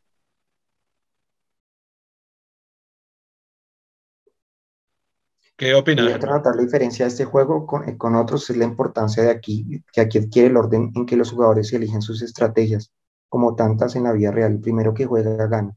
El primero elegirá y manifestará la, la estrategia halcón, con lo que el segundo en elegir se verá obligado a elegir la estrategia paloma, la menos mala. Pero entonces no entendí, la estrategia paloma, ¿cuál es? La estrategia halcón es que generar el máximo daño o cómo funciona ahí? Es que no entendí esa cuestión. No, lo que pasa es que está establecido ya como regla de juego que el halcón es el que inflige más daño. O sea, el halcón siempre va a ganar. Y la paloma. Y la paloma siempre va a perder. ¿Cuál, es el ganar-ganar para todos? Que los dos sean paloma. Si los dos son paloma, es lo que, lo que hablábamos acá en un podcast de, de, por ejemplo, lo que pasó con Nicaragua y Colombia. Ah, lo hablamos en el podcast que trajimos a José invitado. Es decir, ahí los dos fueron paloma, fuimos paloma, ¿no? O sea, uno, yo no lo ataco a usted, usted no me ataca a mí y por normas legales, pues usted me cede territorio marítimo paloma paloma. Ahí hay, hay ganancias para los dos. Si, ni, si Nicaragua se va a enfrentamiento al CON, se va, se va con el ejército y la armada a atacar a, Colombia y Colombia se pone en modo halcón, van a haber pérdidas de las dos partes, bajas de las dos partes, muertes de las dos partes. Eh, esos serían los dos halcones. Pero si uno es halcón y uno es paloma, digamos que se vengan con toda la arremetida militar y Colombia se queda absolutamente quieto, las pérdidas y destrozos son solo en Colombia. Entonces es, es mejor porque uno, uno, hay muchas pérdidas de vida, pero en un solo país, en el otro no.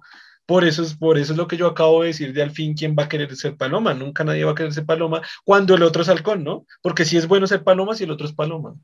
Pero no es bueno ser paloma cuando el otro es halcón porque me va a destruir, tengo que ser halcón. Pero claro, si soy halcón y soy halcón, dos naciones se van a destruir completamente. Pero claro, por eso, por eso en, este, en este juego el halcón siempre va a ganar. El halcón, el halcón paloma, en el halcón siempre va a ganar y paloma va a perder. Solo que va en, en cantidad numérica de muertos y pérdidas de vidas, va a ser mejor ser paloma, incluso es mejor ser halcón paloma que halcón halcón. Ese es el punto, que la mm. paloma es el que va a llevar, va, va, se va a volver miércoles. Claro, pero entonces si ambos cooperan y ambos son palomas, digamos que es el, la mejor Es la mejor, es la mejor ganar, ganar. Yo, yo lo puedo decir, por ejemplo, Estados Unidos, Japón, halcón paloma. Ya, ya está, Japón dijo listo, ya, ok, ya me rindo, ya, ya paramos todo, ya no hacemos nada más. O sea, me rindo. Y claro, fue pérdidas para, bueno, claro que no se puede aplicar bien porque eso fue el final de una guerra completa, ¿no? Pero sería si solo hubiera sido ese evento, si solo únicamente independizamos ese evento, sería como lo ataco, no hago nada, listo, todo este perdió dos ciudades completas y una cantidad de gente, pero no mandó una bomba al otro lado, otra bomba atómica que se hubiera sido, hubiera sido gravísimo. Sí, claro. Muy bien, entiendo, sí.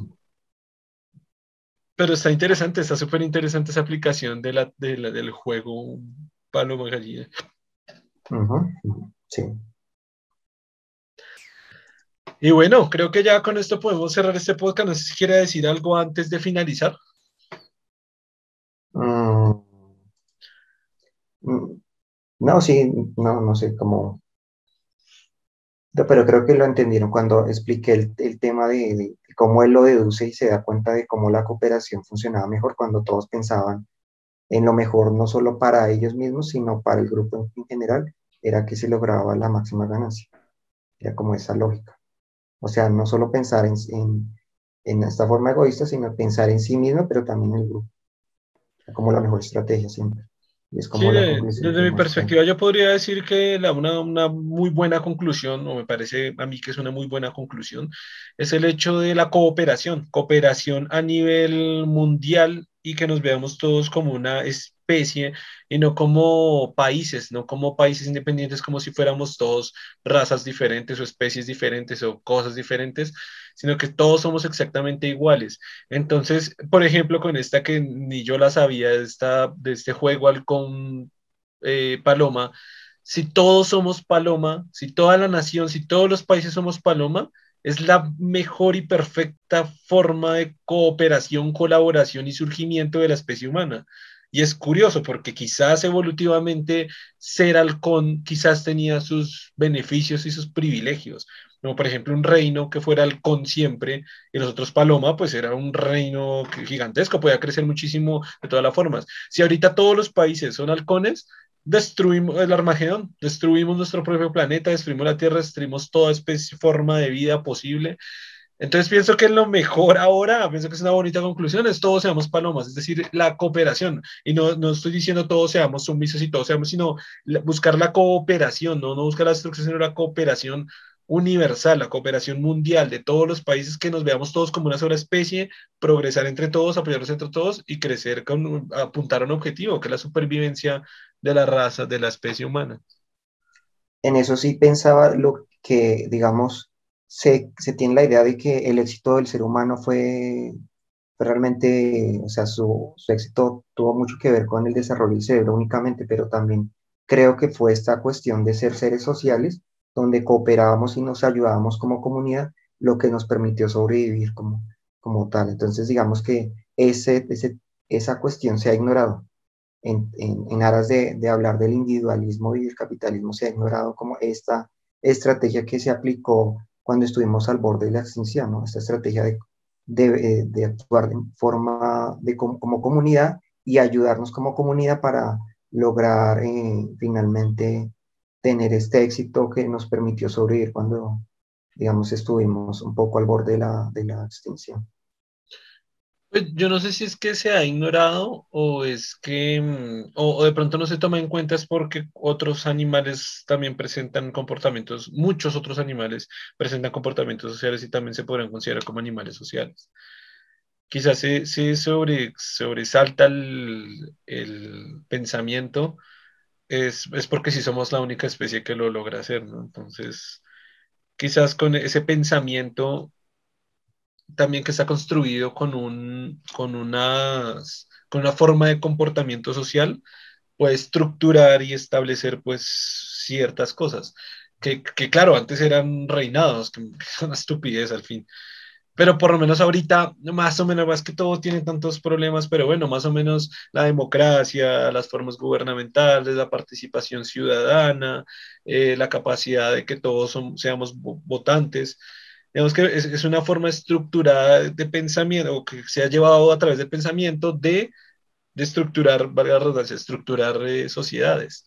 Sin embargo, claro, obviamente ya sé que todo hacer existe la corrupción, existen los puestos eh, pagados, existen eh, los favores eh, políticos, existe un montón todavía de efectos, pero bueno, por lo menos es mejor que tener un puto rey y que si yo digo, ay, yo creo que el rey me quita en la cabeza, ¿no? o, ay, yo quiero ir al otro, allá a esas tierras, no, maldito, trabaje con su con su asadona a sacar trigo para el rey y dele plata más encima, o si nos lo mato. Entonces sí estamos un poco mejor. ¿no? Sí, porque no es una cooperación obligada, sino una cooperación donde cada uno siente que está ganando. Es la idea con este tipo de cooperación. Sí, pues sí, pues sí, más o menos, sí, sí, más o menos. es que, tiene muchas vertientes, ¿no? Porque... Sí, porque pues... sí, todavía lo de que la democracia realmente esté funcionando, todavía Sí, exactamente. y no, y el hecho que usted dice que lo hace voluntariamente, pero todos, usted, yo y todos los que estamos acá estamos pagando impuestos. Si voy y compro un pan aquí a la esquina, estoy pagando un montón de impuestos. Y sin hablar de los otros impuestos como las declaraciones de renta, como, bueno, aparte del IVA, como, bueno, todos los impuestos que hay por tener un vehículo, por usar las calles, por tener una casa, por tener un negocio, por montar una empresa, por eh, tener una casa que le abro un local en mi casa, la parte de abajo, ya es un impuesto. Es decir, si hay un resto de impuestos, es como, como que voluntariamente no sé hasta qué punto, o sea, si hay un nivel que es de voluntario grande a comparación del feudalismo, pero todavía estamos obligados a hacer unos pagos que a veces, en cierta forma o perspectiva, yo lo veo como una ridiculez, ¿no? O sea, lo veo ridiculez desde el aspecto de tener que estar pagando eh, la típica frase, ¿no? Agua, cuando el, cuando el agua está en el piso y uno se la encuentra en el piso por la tierra, la naturaleza, ¿no? Ahí está el agua, esa es agua. Porque tengo que pagar por, por lo que la tierra ofrece al... Es, es como pagar por pasto, ¿no? Quiero pagar por acostarme en el pasto, pero si el planeta entero está lleno de pasto, o sea, es pasto, el, planeta entero es naturaleza, es como tengo que pagar por ver la luna, pero si la luna es la luna es la luna y la tierra y todo es gratis, todo es naturaleza.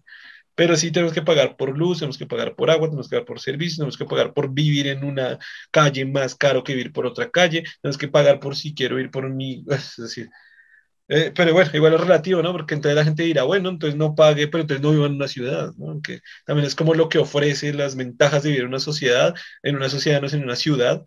Si en una ciudad, pues bueno, usted tiene que pagarme un montón de cosas porque tengo que coger el agua desde allá, meterla por tuberías y llevarla hasta la llave de su casa para que usted levante su culo dos segundos de, bueno, diez segundos de su silla y tenga inmediatamente agua no para que tenga que ir hasta el río y traerlo, entonces mis impuestos, entonces ya, son las perspectivas ahí que uno dice, ah, me siento encerrado. Tengo un video muy bonito para la gente que lo quiera ver en el canal de YouTube que se llama Escapar del sistema capitalista y consumismo excesivos, donde hago esta reflexión. Yo he contado ya mil veces en este podcast que gran parte de mi vida, o una parte de mi vida viví pues en una parte muy selvática, muy, muy jungla, muy campo, y pues literalmente el agua está tirada, es potable, totalmente potable, está tirada y pues uno toma agua, tiene se toma agua, no paga por tomar agua, porque allá esos términos de plata y de capitalismo están un poco lejos, no digo que son nulos, pero sí están un poco alejados, entonces la perspectiva de vida que se establece en esas zonas es muy diferente entre, desde muy pequeño he analizado esas diferencias de vida entre la ciudad y esos campos. Esto lo he dicho muchas veces, donde un roto en la ropa vale verga, donde una marca vale verga, donde la plata casi que vale verga. O sea, si estoy perdido allá en esa jungla, que puede ser un poco fácil perderse, o bueno, es fácil parece para la gente que nunca ha estado en ese, en ese entorno, si se pierde, pues yo puedo tener 10 millones de pesos, o para ponerlo en dólares, sí, mil dólares, cinco mil dólares, diez mil dólares, y no me van a servir para ni mierda, para nada, porque lo que tengo es hambre y sed y no lo puedo pagar a nadie porque no hay nadie, no, hay nadie en las proximidades, no hay tiendas, no, no, o sea, mil dólares me sirven para lo que me sirve un pedazo de, de, de papel, sí, lo puedo usar solo como si fuese papel casi. Sí, sí, o sea, Pero eso lo único que le serviría es hacer una fogata con eso de pronto. Una fogata o, o, limpiarse el culo también. pero, pero no más de eso, usted se tiene que ubicar donde está el agua y la tomar porque es gratis el agua y está ahí, está ahí para que la consuma. Y si quiere consumir alimentos, esto lo digo en esos, en esos par de videos, son dos videos, hice uno y a los cinco años hice la segunda versión, así que es muy interesante el cambio que hay ahí. También de hecho hago paneos y muestro más o menos la zona como es para que se hagan una idea. Y es esto, pues la, la, gente de allí, pues en, en, gran parte, no totalmente, pero eh, por eso digo que no se puede escapar totalmente del capitalismo, pero se siembra su propia comida. Si quiero frijol, pues lo siembro y lo produzco y lo cultivo y como frijol. Entonces hubo temporadas que yo comía tanto frijol que ya decía, güey, ya no quiero más frijol porque se producía mucho frijol y había sopa de frijol y frijol en seco y mazamorra de frijol y frijol de once y frijol de nueves y frijol con café. Y yo decía, no más frijol, por favor. Pero ahí ver, donde aparecen los hay tanto alimento, hay tanto alimento que, que, que, puedo usar y no, se paga un peso por ello. A ver, ahí está el punto del capitalismo. Si se escapa, pero a ver, si tengo que pagar de pronto, no sé, para comprar un fertilizante o fumigar la zona en el, en el, en el proceso de cultivo. Ahí es donde no se puede escapar 100% al capitalismo, pero mucho. O sea, muy curioso que yo tuve, aunque nos vamos a alargar en el podcast, pero bueno, una, esa experiencia de, de que, bueno, aunque esta planta solo existe en Colombia, bueno, regiones cercanas, pero voy a poner el ejemplo con cebolla, ¿no? Todos, la cebolla sí sé que la utilizan en, todo el mundo, entonces es como que estaba con mi abuela y yo estaba allí en la cocina con ella y me dice, ah, sí, eh, tráigame cebolla. Y yo, cebolla. Y yo, pero ¿qué quiere que haga? Hasta el puto pueblo más cercano, que es como una hora caminando y traiga cebolla. ¿Cómo voy a traer cebolla, señora? ¿Dónde está la cebolla? y me dice, pues ahí en el cultivo. Y yo, ah, en el cultivo hay cebolla, ya sabía que en el cultivo había cebolla, pero es muy interesante el proceso de ir al cultivo, arrancar, sacar de la tierra la cebolla y llevársela y inmediatamente la pica y la mete y yo, ah, esa cebolla que uno compra en Bogotá ya la hecha o en las ciudades y ta, ta, ta, la pica, ta, ta, es esta como sale de la tierra, limpiarla de las raíces completa, como, como está completamente metida, sacar, cómo se saca y todo llevarla a picarle, meterla y, oh, ah, esa es la comida, la comida la, la, la, regala la tierra, de, brota de la tierra, brota, es vida, brota, no, no, no son billetes para pagar todo, güey, pero la gente a veces en las ciudades, concentrada en las ciudades, no, pues no ve la perspectiva, no los culpos porque no han vivido en esa perspectiva, ni en ese ambiente, ni en esa forma de, de contextualizar o entender las cosas. Y era un poco, no lo hablamos ese día, pero también en el podcast que hablábamos con José ese tema de que él se sentía un poco irritado por el tema de que se desconoce el proceso de cómo llega el plato de, de proporción de carne a mi plato.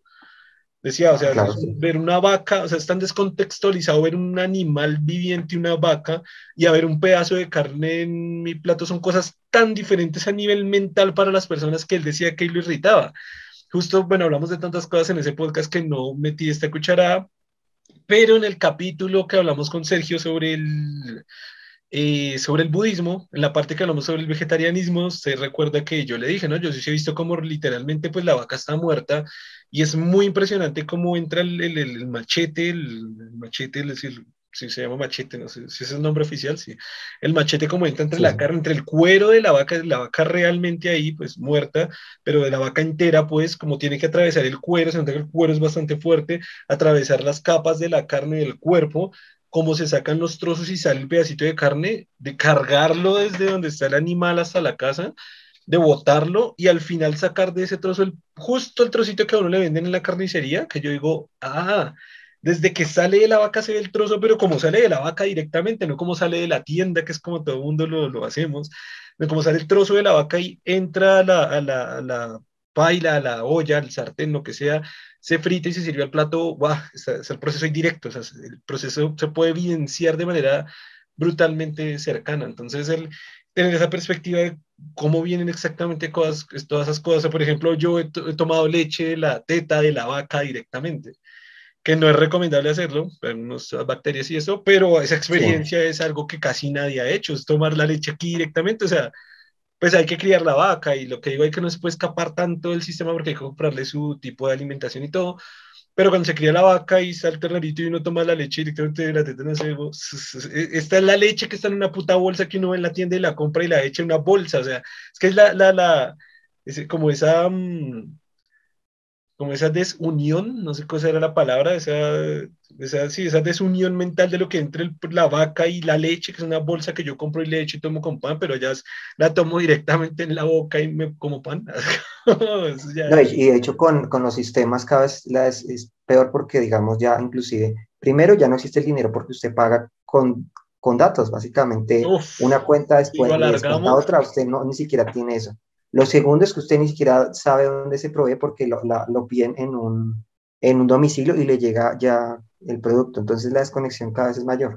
Desconexión es la palabra. Ni siquiera, sí. ni siquiera, ni siquiera usted sabe, puede inclusive ni saber dónde, si sale, si siempre trabaja así, de pronto, de pronto usted sale de la casa y no sabe cómo conseguir los alimentos, porque si siempre utiliza ese sistema, ni siquiera sabe dónde, una tienda dónde está, que debe comprar, porque si siempre utiliza un sistema así. cada, cada, vez incluso se vuelve peor, o sea, al final casi ya ni billetes, sino datos en mi computador. Yo tengo en mi cuenta un millón y ya sé que si compro la leche que me vale, no sé, ya, ya tengo 999.995 pesos. Eh, ya, ya son números en mi cuenta, que ya llegan a la puerta de mi casa y todo. Es que siempre, siempre, me, siempre me da esa perspectiva, yo traté de evitar, no soy muy fan de las películas infantiles, en, general ya Germán y todos aquí saben que yo de películas no sé ni merga, pero bueno, cuando me, me pareció muy curioso cuando vi Wally, ¿sí vio Wally?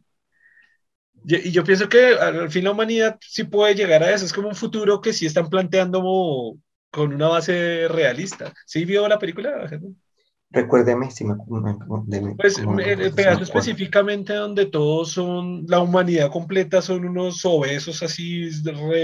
ah, el de robot, sí, el de robot, sí. Que no, que no pueden pararse, que las, o sea, ya la cama, ya la cama viaja por las carreteras, o sea, ya donde usted duerme, se sienta, hace sus necesidades y se transporta en la ciudad, es el mismo lugar, que es una cama ahí con toda la tecnología. Y claro, ya la gente es tan, tan, tan desconectada de todo que no pueden ni caminar, ¿no? Que no son capaces de dar un paso ni dos. No, y que no se comunican, como que la persona puede estar al lado y no, no habla. Pues se comunican, pero virtualmente, que es la que estamos haciendo ahora. que es cuando pasa el efecto donde pum, se chocan y, se desactiva eso y uno y otro se ve y empiezan como a hablar como que, uy, hola, ¿cómo estás? Como que no, nada, no sabían qué era eso porque se habían desconectado hasta el punto de que se comunicaban inclusive virtualmente, que es el extremo de, que hay un chiste de que eh, están todos en la mesa y no se hablan entre ellos, sino se mandan mensajes de, chat. Ese es un extremo que se creo que... Y es que ya está pasando, ya está pasando. Y ya está pasando, por ejemplo, que los papás tienen que mandarle un mensaje al hijo que está en la habitación para que vaya a comer. O sea, hijo, ven a comer, güey, está en la misma casa, pero es más, es más efectiva si, en la comunicación si le mando un mensaje a que si lo llamo, va a ser más efectivo. Entonces uno dice, wow, wow. Exacto. sí, está pasando. Y lo que usted dice, o sea, si, si digamos aquí en Colombia y en Bogotá que nos clasificamos como un país en vías de desarrollo, como todo Latinoamérica. Imagínense cómo están países en este momento en la vida cotidiana, yo qué sé, puede ser Estados Unidos o puede ser eh, Suiza o Alemania, donde lo que usted dice, o sea, yo ya cojo mi celular, pido mi leche y es que, es que en Colombia, en Bogotá ya se hace, ya se pide leche, todo el mercado completo todo lo del supermercado y también mi restaurante de mi filete. Hoy voy a comer un filete de carne. Entonces ya se hace desde el filete de carne hasta la leche con pan y huevos o sea, la desconexión, claro, se está haciendo muy brutal porque ya solo tengo que salir a la puerta de mi casa. E, es casi como este güey que ya, ya, ya está tan acostado que, y la cama se mueve que solo se, ya, ya por ahora nuestra caminata que hacemos es hasta la puerta de la casa para recibir el producto, entramos y seguimos totalmente encerrados. Y ya nos traen la carne, ya nos traen todo, y ya pagamos todo lo que se sea virtualmente. ¡Wow! O sea, la desconexión. y la desconexión puede llegar a más porque, por ejemplo, lo que muchos piensan es, ¿Qué tal si cogiéramos la comida y, tomáramos las, los aminoácidos directamente y en, lugar de coger la carne y dársela para que usted la frite, la convierto en aminoácidos y usted recibe esos los aminoácidos? Sería más efectivo y creo que inclusive hay pensamientos de lograr eso, ¿no? Que la alimentación se reduzca aminoácidos como pasa, como pasa en Matrix, que tienen un engrudo que es la suficiencia proteica y este, alimenticia que cualquiera necesita. Se puede llegar a ese extremo, que es ya sencillamente extraiga los aminoácidos de los diferentes elementos, produzca algo y ya consuma eso, y usted ahí sí no tiene ni idea que hay carne, de dónde sacaron la carne, no, no tiene ni idea, porque ya lo procesaron por allá. Usted no tiene ni idea de, de, de que de dónde vino los aminoácidos que vienen de la carne, no, no tiene idea que existió una carne primero y que esa se transformó. y yo creo que, yo creo que eso, también, eso mismo también lleva a la, a, la, a la desconexión con la ecología y con nuestro propio planeta. Exacto, sí. Que, que es algo que esto ya lo he dicho como dos veces en el podcast, pero lo repito, que es algo que yo admiro de los vegetarianos. Porque mucha gente tiene como, no sé, creo que en redes sociales se ve como un rechazo a los vegetarianos y una burla, pero, pero, güey, si los, respeto y los admiro porque no soy capaz de hacer eso, no he sido capaz de hacer eso.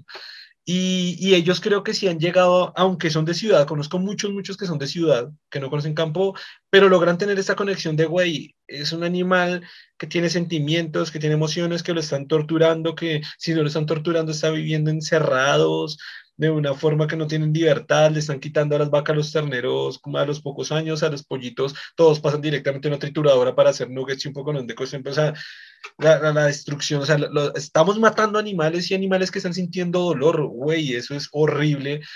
Por lo tanto, como entiendo la conexión, me vuelvo vegetariano para no lastimar a estos animales sintientes que si tienen dolor, sienten dolor, tienen un sufrimiento y una vida completa, estar encerrados en, en jaulas o en establos muy pequeños, vivir para morir pues es cruel, ¿no? Y, todavía se respeta o respeto yo personalmente más a los veganos y, y es como llegar a un nivel que lo que le dije en el, en el, en el podcast del, del, budismo, de nuevo que otra vez hablamos del vegetarianismo, y es este punto de que me gustaría, me gustaría llegar a ese nivel, o sea, sí, sí, sí quiero. De hecho, de hecho, estoy tratando por lo menos de consumir menos carne, bueno, por lo menos, algo, por lo menos consumo menos carne, algo, algo un inicio, no sé, pero sí me gustaría llegar a ese nivel, güey, que, que, siento que pues, estoy lejos, como lamentablemente. De hecho, eso, por ejemplo, se hablaba con, el, con respecto a la guerra. Digamos que también se generó una desconexión cuando se inventaron las armas, las armas como tal, las, las pistolas y eso ya se generó una separación porque cuando antes se combatía con espadas, con machetes o con, con, con varas, con lo que sea, había un contacto muy íntimo entre el agresor y la víctima. Entonces la guerra, eh, eh, digamos, eh, aunque realmente era, era, se continuaba matando al otro, había un impacto que generaba el otro. Por lo tanto, de alguna forma, la cantidad de personas que usted podía matar estaba limitada, porque pues hay un punto en el que finalmente em, esto, este acto se vuelve traumático para, para, el, para el guerrero, ¿no? Pero en este caso, cuando usted tiene una lejanía tal, digamos, cuando usted dispara un arma de, tan, de a, tal distancia, pues la, la, el acercamiento al otro eh, se, se, ve eh, dañado y por lo tanto es más fácil que usted mate a mucha mayor cantidad de personas y esto se ha empeorado, por ejemplo, con un misil, donde usted ni siquiera lo ve. Usted lanza un misil y destruyó una ciudad completa y no hay ningún, usted no, no ve a quién está matando para nada. Entonces, cada vez este sistema así de, de desconexión con esta, con esta acción, como el alejamiento de, de la causa y el efecto de lo que estoy haciendo, eh, ha permitido que finalmente el hombre haga más atrocidades, en cierta manera, porque no tiene ese impacto traumático que le permite cambiar su comportamiento. Claro, o sea, es, lo que usted decía, o sea, antes el, el, guerrero tenía que atravesar con su mano y su fuerza, atravesar el tórax, atravesar la piel, atravesar el tórax, atravesar los huesos, llegar a órganos, sentir a través de su espada cómo está atravesando todos, sacarlo y continuar en la guerra. Ahorita, y claro, eso era muy traumático porque usted veía el dolor de la persona, o sea, usted no podía evitar ver verlas, en el momento, y, y, es un, y es un poco lo que cuenta acá en el libro, lo que, en el capítulo que, que, pues, que leí hoy, o que les dije hoy, y es esa parte que ya cuando se inventan las primeras armas, ya se crea, es como comienza con las flechas, ¿no? Hay como una distancia, pero bueno, todavía necesitan las espadas, a veces necesitan la infantería. Cuando es que la primera arma ya, ya hay una distancia mínima, que era un solo tiro, es que un solo tiro, Pran, disparas y mate a dos, pero todavía hay que ir aquí con la bayoneta y atravesar al otro con la espada, pero después ya se crean armas más avanzadas, ya cuando los ejércitos es arma arma, cómo son las guerras ahorita, por lo menos de infantería. Prácticamente eso no se ve, eso es una montaña, la otra montaña y dispare bala, como dijo madre, prácticamente no se ve. Y al nivel que usted dice, ya entonces está Estados Unidos a decir, sí, hay que destruir, hay que, con nuestro ejército estadounidense, matar a los talibanes y a los de Irak y a los de Irán y a los de Afganistán y todo. el, presidente, supuestamente o, hipotéticamente, el presidente acaba de mandar una bomba atómica allá y todo el mundo, ¡eh, bravo, sí, ganamos! Güey, es un güey celebrando una comodidad, lo que usted acaba de decir, de pedir en la aplicación la leche que le llega a la casa y decir, ah, eh, mi presidente manda una bomba pero lo que la, la como la, ya sufriendo esa gente con, con la bomba y con la guerra y con los soldados estadounidenses matando allá, dejando huérfanos, matando niños, dejando niños mutilados, eh, dejando ese dolor, la persona acá está recibiendo una noticia diciendo, bien, somos el mejor país del mundo y tal, y listo, se acabó la guerra. Para él eso es la guerra, no es más. Pero ¿dónde está este fenómeno si no se vio con la guerra de, de Vietnam, donde la, la, la, la muerte del otro era muy visible, ¿no? Porque fue una guerra muy, en cierta manera, aunque había tecnología, realmente de todas maneras, como eh, finalmente se volvió una guerra de guerrillas, era muy, las, las, cuando se le destrozaban los, los, los, los miembros a su amigo, usted lo veía, era muy traumático porque era muy íntimo, la, la brutalidad y la, y la crueldad era muy íntimo. Y claro, y cuando usted llegaba y mataba al otro era muy íntimo, porque era guerra de guerrillas, finalmente era casi que demasiado, demasiado cercana la, porque pues era una jungla y era muy difícil utilizar esta tecnología de, de armas eh, eh, dirigidas en lugares donde no sabía dónde estaba el enemigo. Por eso fue tan traumático. Por eso ahorita las guerras son más fáciles, porque todo es a distancia, ¿no? Entonces es fácil que para un ejército aniquilar al otro sin problema porque no lo ve, no, no tiene realmente que casi que interactuar con él. Y ahí es donde la prensa ayuda en, el sentido de, mostrar. Cuando la prensa mostró las brutalidades de Vietnam al público, la gente se dio cuenta que esa brutalidad no era posible, ¿no? Por más que eh, fuera considerado el enemigo, lo que estaba ocurriendo en Vietnam, lo que le estaban ocurriendo a los vietnamitas era brutal, ¿no? Y cuando se lo mostraban, porque era así, o sea, los filmaban y se lo mostraban en su televisión, era demasiado íntimo, y esa cercanía se logró con eso. O sea, cuando finalmente la, la prensa empezó a grabar toda esta brutalidad y mostrárselo en su propia casa, acercarlo al punto que usted lo viera, es cuando se creó esa conciencia, porque es necesario, ahí sí es, que usted lo vea, para que tenga conciencia de esa brutalidad. Pero sí, ese alejamiento nos, ha deshumanizado, esa desconexión nos ha deshumanizado. Y no, yo iba a decir que, por ejemplo, no solo ponerlo tan lejos, o sea, en Colombia ya se está viendo una guerra civil interna brutal, más o menos de esa, de esa índole. Entonces, que la, digamos que a veces la, la, gente suele poner siempre, como yo digo, ¿no? Ejemplos como muy alejados de nosotros y nosotros mismos vivimos guerras en nuestros países, o sea, ¿qué está pasando ahorita en México? O nomás la, la simple, las, la violencia que pasa en los diferentes países, en Brasil, en México, en Colombia, en todos los países. claro, y lo que están haciendo es como limitar la prensa, están buscando que la prensa no muestre esta brutalidad, porque no les conviene que, digamos, que nos expongamos a eso, porque sería un impacto de, donde diríamos, no, no es posible que esto se siga haciendo. no, y ahora, y ahora agréguele lo que hemos hablado varias veces de la censura de las redes sociales. ahora usted se un muerto y, se lo censuran, o lo, no, lo no lo publican, o lo censuran, o lo quitan, o lo bloquean, o lo eliminan, o eliminan al que lo sube yo no sé, yo no sé si sea bueno o malo, güey. Yo no sé si sea bueno o malo porque lo que usted decía, en Vietnam mostraban ya la brutalidad de la. Por ejemplo, los, los documentales de la Primera y Segunda Guerra Mundial que más me han impresionado a mí, precisamente, es donde muestran esa brutalidad tan salvaje. Me acuerdo mucho de una escena de un documental donde, donde tiran a todos. Esto fue, esto fue en el nazismo, sí, obviamente en el ejército nazi, un montón de judíos en el piso y ya los habían agarrado, o sea, no, no, no, estaban parados todos y los agarraban a, tiros y se veía como la persona caía muerta. Y después como que la segunda era que los seguían, o sea, volvían a pasar, a, ya estaban tirados y volvían a pasar a cada uno tran. Se veía como el impacto de bala, ya el cadáver se movía en el piso del impacto de bala porque le seguían dando y se movía, el, solo cadáver se movía en el piso. Y yo dije, wow, qué brutalidad, pero ahí no acababa. Traje, traían un tipo volqueta, un camión grande, y les pasaban por toda la fila donde habían caído por encima. Y se veían los, los cuerpos como se iban entre las llantas de la, del camión grandote ese, y cómo sus cuerpos iban doblando a medida que la volqueta iba pasando y no acababa. Pasó la volqueta y volvió a pasar y volvió tres veces. Y cuando yo vi este montón de cadáveres viéndolos en cámara que están vivos, cómo pasan directamente a ser cadáveres y cómo tratan este montón de cuerpos revueltos entre las llantas de este super camión, digo, wow, qué, putada. Y esto fue solo una escena de un, de un momento pequeñito de la guerra que yo vi. Eso es lo que a usted lo hace decir, wow, somos un asco de especie, somos, somos una mierda de especie. Pero entonces si subo esto un poquito a Facebook y a YouTube, entonces me lo bloquean y me lo quitan y me lo censuran y me lo No, no sé, ¿qué, dirías? ¿Es bueno o es malo? Por ejemplo, si usted le muestra esa brutalidad a un neonazi, puede entender realmente qué significaba lo que usted, esa, esa idea del exterminio, qué era realmente, para ver si realmente usted sí sería capaz de hacérselo a otro ser humano. Si usted hace eso, ahí usted, se, digamos, estas ideas se caen por, porque pues eh, prácticamente casi, casi era psicopatía ese comportamiento, no es un comportamiento normal. El ser humano no es, no, no es un comportamiento normal, no está hecho para eso.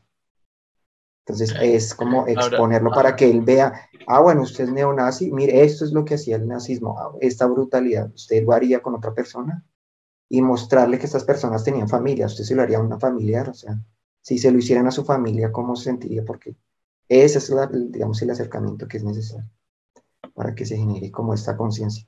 Como que no lo vean como algo ficticio o, o, como una idea, sino lo vean como realmente es para... Precisamente lo que decimos, que no lo vean como algo externo, como algo allá. Mm. De que, ay, sí, eh, mate los negros, pero ¿Qué, qué, por qué? ¿O qué? ¿Para qué? ¿O cómo? ¿Qué? No, no. Y cuando veo un video como esos y que diga, uff, eso significa, o sea, lo que estoy apoyando es que mi ejército sea así con otras personas. Y, es, y eso iba a decir, como esta tendencia ahora también que me parece súper ridícula, de los morenazis, ¿no? Se ha visto, eh, como gente que lleva corrientes nazistas y son de, de Perú, de Colombia, de Bolivia, de Ecuador, de, de México, y todos son morenitos con características súper indígenas, y no, viva la supremacía del nazismo y blanca y güey, eso es blanco. y si es medio blanco, sus características faciales no son de varios, lejos, o sea, lo que alguna vez dije en este podcast, y quizá yo en el podcast aquí me veo un poquito blanco, hay rasgos que me declaran, se me vienen mi genética indígena, como a todos los que vivimos en, en, Latinoamérica. Pero, pero son... Pues que el racismo aquí era lo más absurdo que existía porque somos una mezcla de, estas etnias y no hay forma realmente, o sea, es como absurdo. Es como pretender, usted no, no tiene, difícilmente se puede encontrar una persona que pueda decirse que es de una, una sola etnia, sí, porque somos tan mezclados que no, no, hay forma casi. Sí, en Colombia, y alguna vez leí, no estoy tan seguro, tendría que corroborar que Colombia era una de las, de las, como de los, de los más mezclados que hay, como de los mestizos, como de los más mezclados que hay, porque pues tenemos una gran cantidad de, de negros, de indígenas y en su tiempo de, de blancos que se metían todas contatas una sopa aquí, una sopa aquí de, de mestizaje y de y de diferenciación de diferentes tipos de pieles y de rasgos físicos muy rica, muy rica a nivel cultural, pero sí, hay racismo. Entonces, como... Ah, y lo que hablamos en el capítulo que hablábamos con Cami, ¿no? Es como cuando se le dice al otro, este indio en forma de insultar, ah, ese indio en forma de insultar, güey, pues todos éramos, en algún momento, todo este terreno, este territorio, todo esto fue de indígenas. Nosotros provenimos del mestizaje entre blancos indígenas.